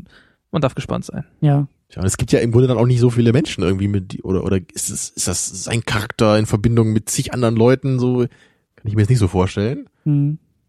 Hm. Darf ja keiner an Bord auf die, auf die Arche da. Also was soll man machen? Also, Ja, schwierig. sprechende aber- Tiere? Hm.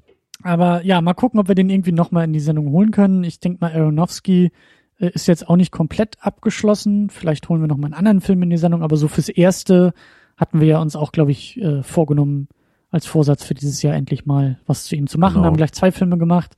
In Dreierbesetzung, das ist doch schon mal. Im Grunde wären alle anderen Filme von ihm auch interessant, also auch interessant genug für die Sendung, würde ich sagen. Mhm. Ja, wir machen nächste Woche erstmal weiter mit äh, Kalitos Way. Ja, sag das mal nicht so fragend hier, das steht fest und das muss man auch kennen, sowas hier. Ja, okay. Ach, Raphael, willst du nicht hier bleiben hier? Das ist immer diese Banausen, die irgendwie die Klassiker nicht kennen. Auf jeden Fall ist das ein Film, wo man El Pacino in seiner in seiner Rolle eigentlich beobachten kann, ja. Ja, das ist eine große Zeit noch, so die frühen 90er da, also das Mhm. Gegenstück zu Scarface, eben auch von Brian De Palma gemacht und auch einer meiner absoluten Lieblingsfilme. Also ich bin froh, dass wir den jetzt endlich mal in die Sendung kriegen. Und Ja. du, Christian, du hast ja bald auch ein Brian De Palma Seminar an der Uni, ne? Und dann Mhm. ist das jetzt quasi schon mal so Das hier der. Privatunterricht, ja. Ich bin hier dein Privatlehrer. Es wäre schön, wenn ich denn die Sendung als Die Hausarbeit Die einreichen Probevorlesung. könnte. Ja. Genau, das, das, das Tolle an ähm, Carlitos Way ist eben einerseits so dieser inhaltliche Aspekt, ne, so diese, diese Geschichte aus dem Verbrechen im Gegensatz zu Scarface. Aber was ich halt auch so toll finde, ist halt so diese, diese tolle Kameraarbeit, die wir da einfach Mhm. auch sehen und die, dieser ruhige Stil und, da bin ich echt gespannt, wie du vor allem so die letzte Szene bei Carlitos Way, wie du die empfindest. Und da will ich dir nämlich dann nächste Woche auch nochmal diese eine Szene aus dem Born Ultimatum zeigen. So als Kontrast. Genau, so als Kontrast, wie man heute so Action inszeniert und dann Mhm. hast du dann eben so den, den klassischen De Palma mit all seinen audiovisuellen Qualitäten. Und äh, das musst du dann mögen und äh, wenn nicht, sagen, dann gibt's Ärger. Ich wollte gerade sagen, du fragst mich dann nach meiner Meinung, aber es gibt ja nur eine einzige gültige. um zu gucken, ob ich die auch habe. So hast du dir das vorzustellen, ja. ja, das Die ist der beste Zulässigkeit der. Meinung wird dann später erklärt. Ja, aber nee, ich freue mich. Also so ein, so ein, ähm, so ein guter Pacino ist doch, ist doch immer gerne gesehen. Richtig. Ja. Raphael, schön, dass du da warst. Ja, Ja. ich fand es auch super, hier gewesen zu sein und äh, habe zwei Filme gesehen, die beide ihre ganz eigenen Gründe haben, warum ich sie demnächst erstmal nicht mehr gucken möchte. Sehr diplomatisch, ja. sehr, Und es, es ist bei sowas wie The, The Fountain ist es immer schön, wenn man jemand Drittes dabei hat. Ne? Das hatten wir bei Tree of Life damals auch, als Hannes da war. Da, da mussten wir auch alle irgendwie so sortieren, was das eigentlich gerade war, was wir da hatten ne? und was wir da jetzt draus machen wollen. ja, ja. Ja, und vielleicht mag Jacker den Film ja wieder und kommt in den Kommentaren uns zu Hilfe und erklärt uns wieder, was wir hier alles nicht verstanden haben. Und wenn es nicht Jacker war, dann irgendjemand Genau. anders, der oder die das hört. Also immer wieder in die Tasten hauen. Richtig, wenn ihr der Meinung seid, wir haben hier äh, The Fountain zu Unrecht zerrissen und das natürlich alles nicht verstanden, dann bitte lasst uns was da. Wir sind gerne bereit, darüber zu reden. Nix ist hier in Stein gemeißelt. Äh, das macht ihr am Außer besten, meiner Meinung. Das macht ihr am besten auf secondunit-podcast.de und wo, wenn nicht im Internet, äh, lässt man Leute wissen, dass sie Unrecht haben. Das ist doch der Ort, um sich irgendwie zu versammeln und zu sagen, ihr seid doof, ihr habt nicht recht. Das ist doch, Ja, also dann bis nächste Woche und komm, Raphael, wir gehen jetzt und gucken mal richtige Filme hier. Geht ja nicht. Nehmt, lasst die Mikrofone, glaube ich, hier, dann äh, ist klar. Ja, äh, vielen Dank auch nochmal an Raphael und äh, bis zum nächsten Mal. Ich habe zu danken. Ja, tschüss.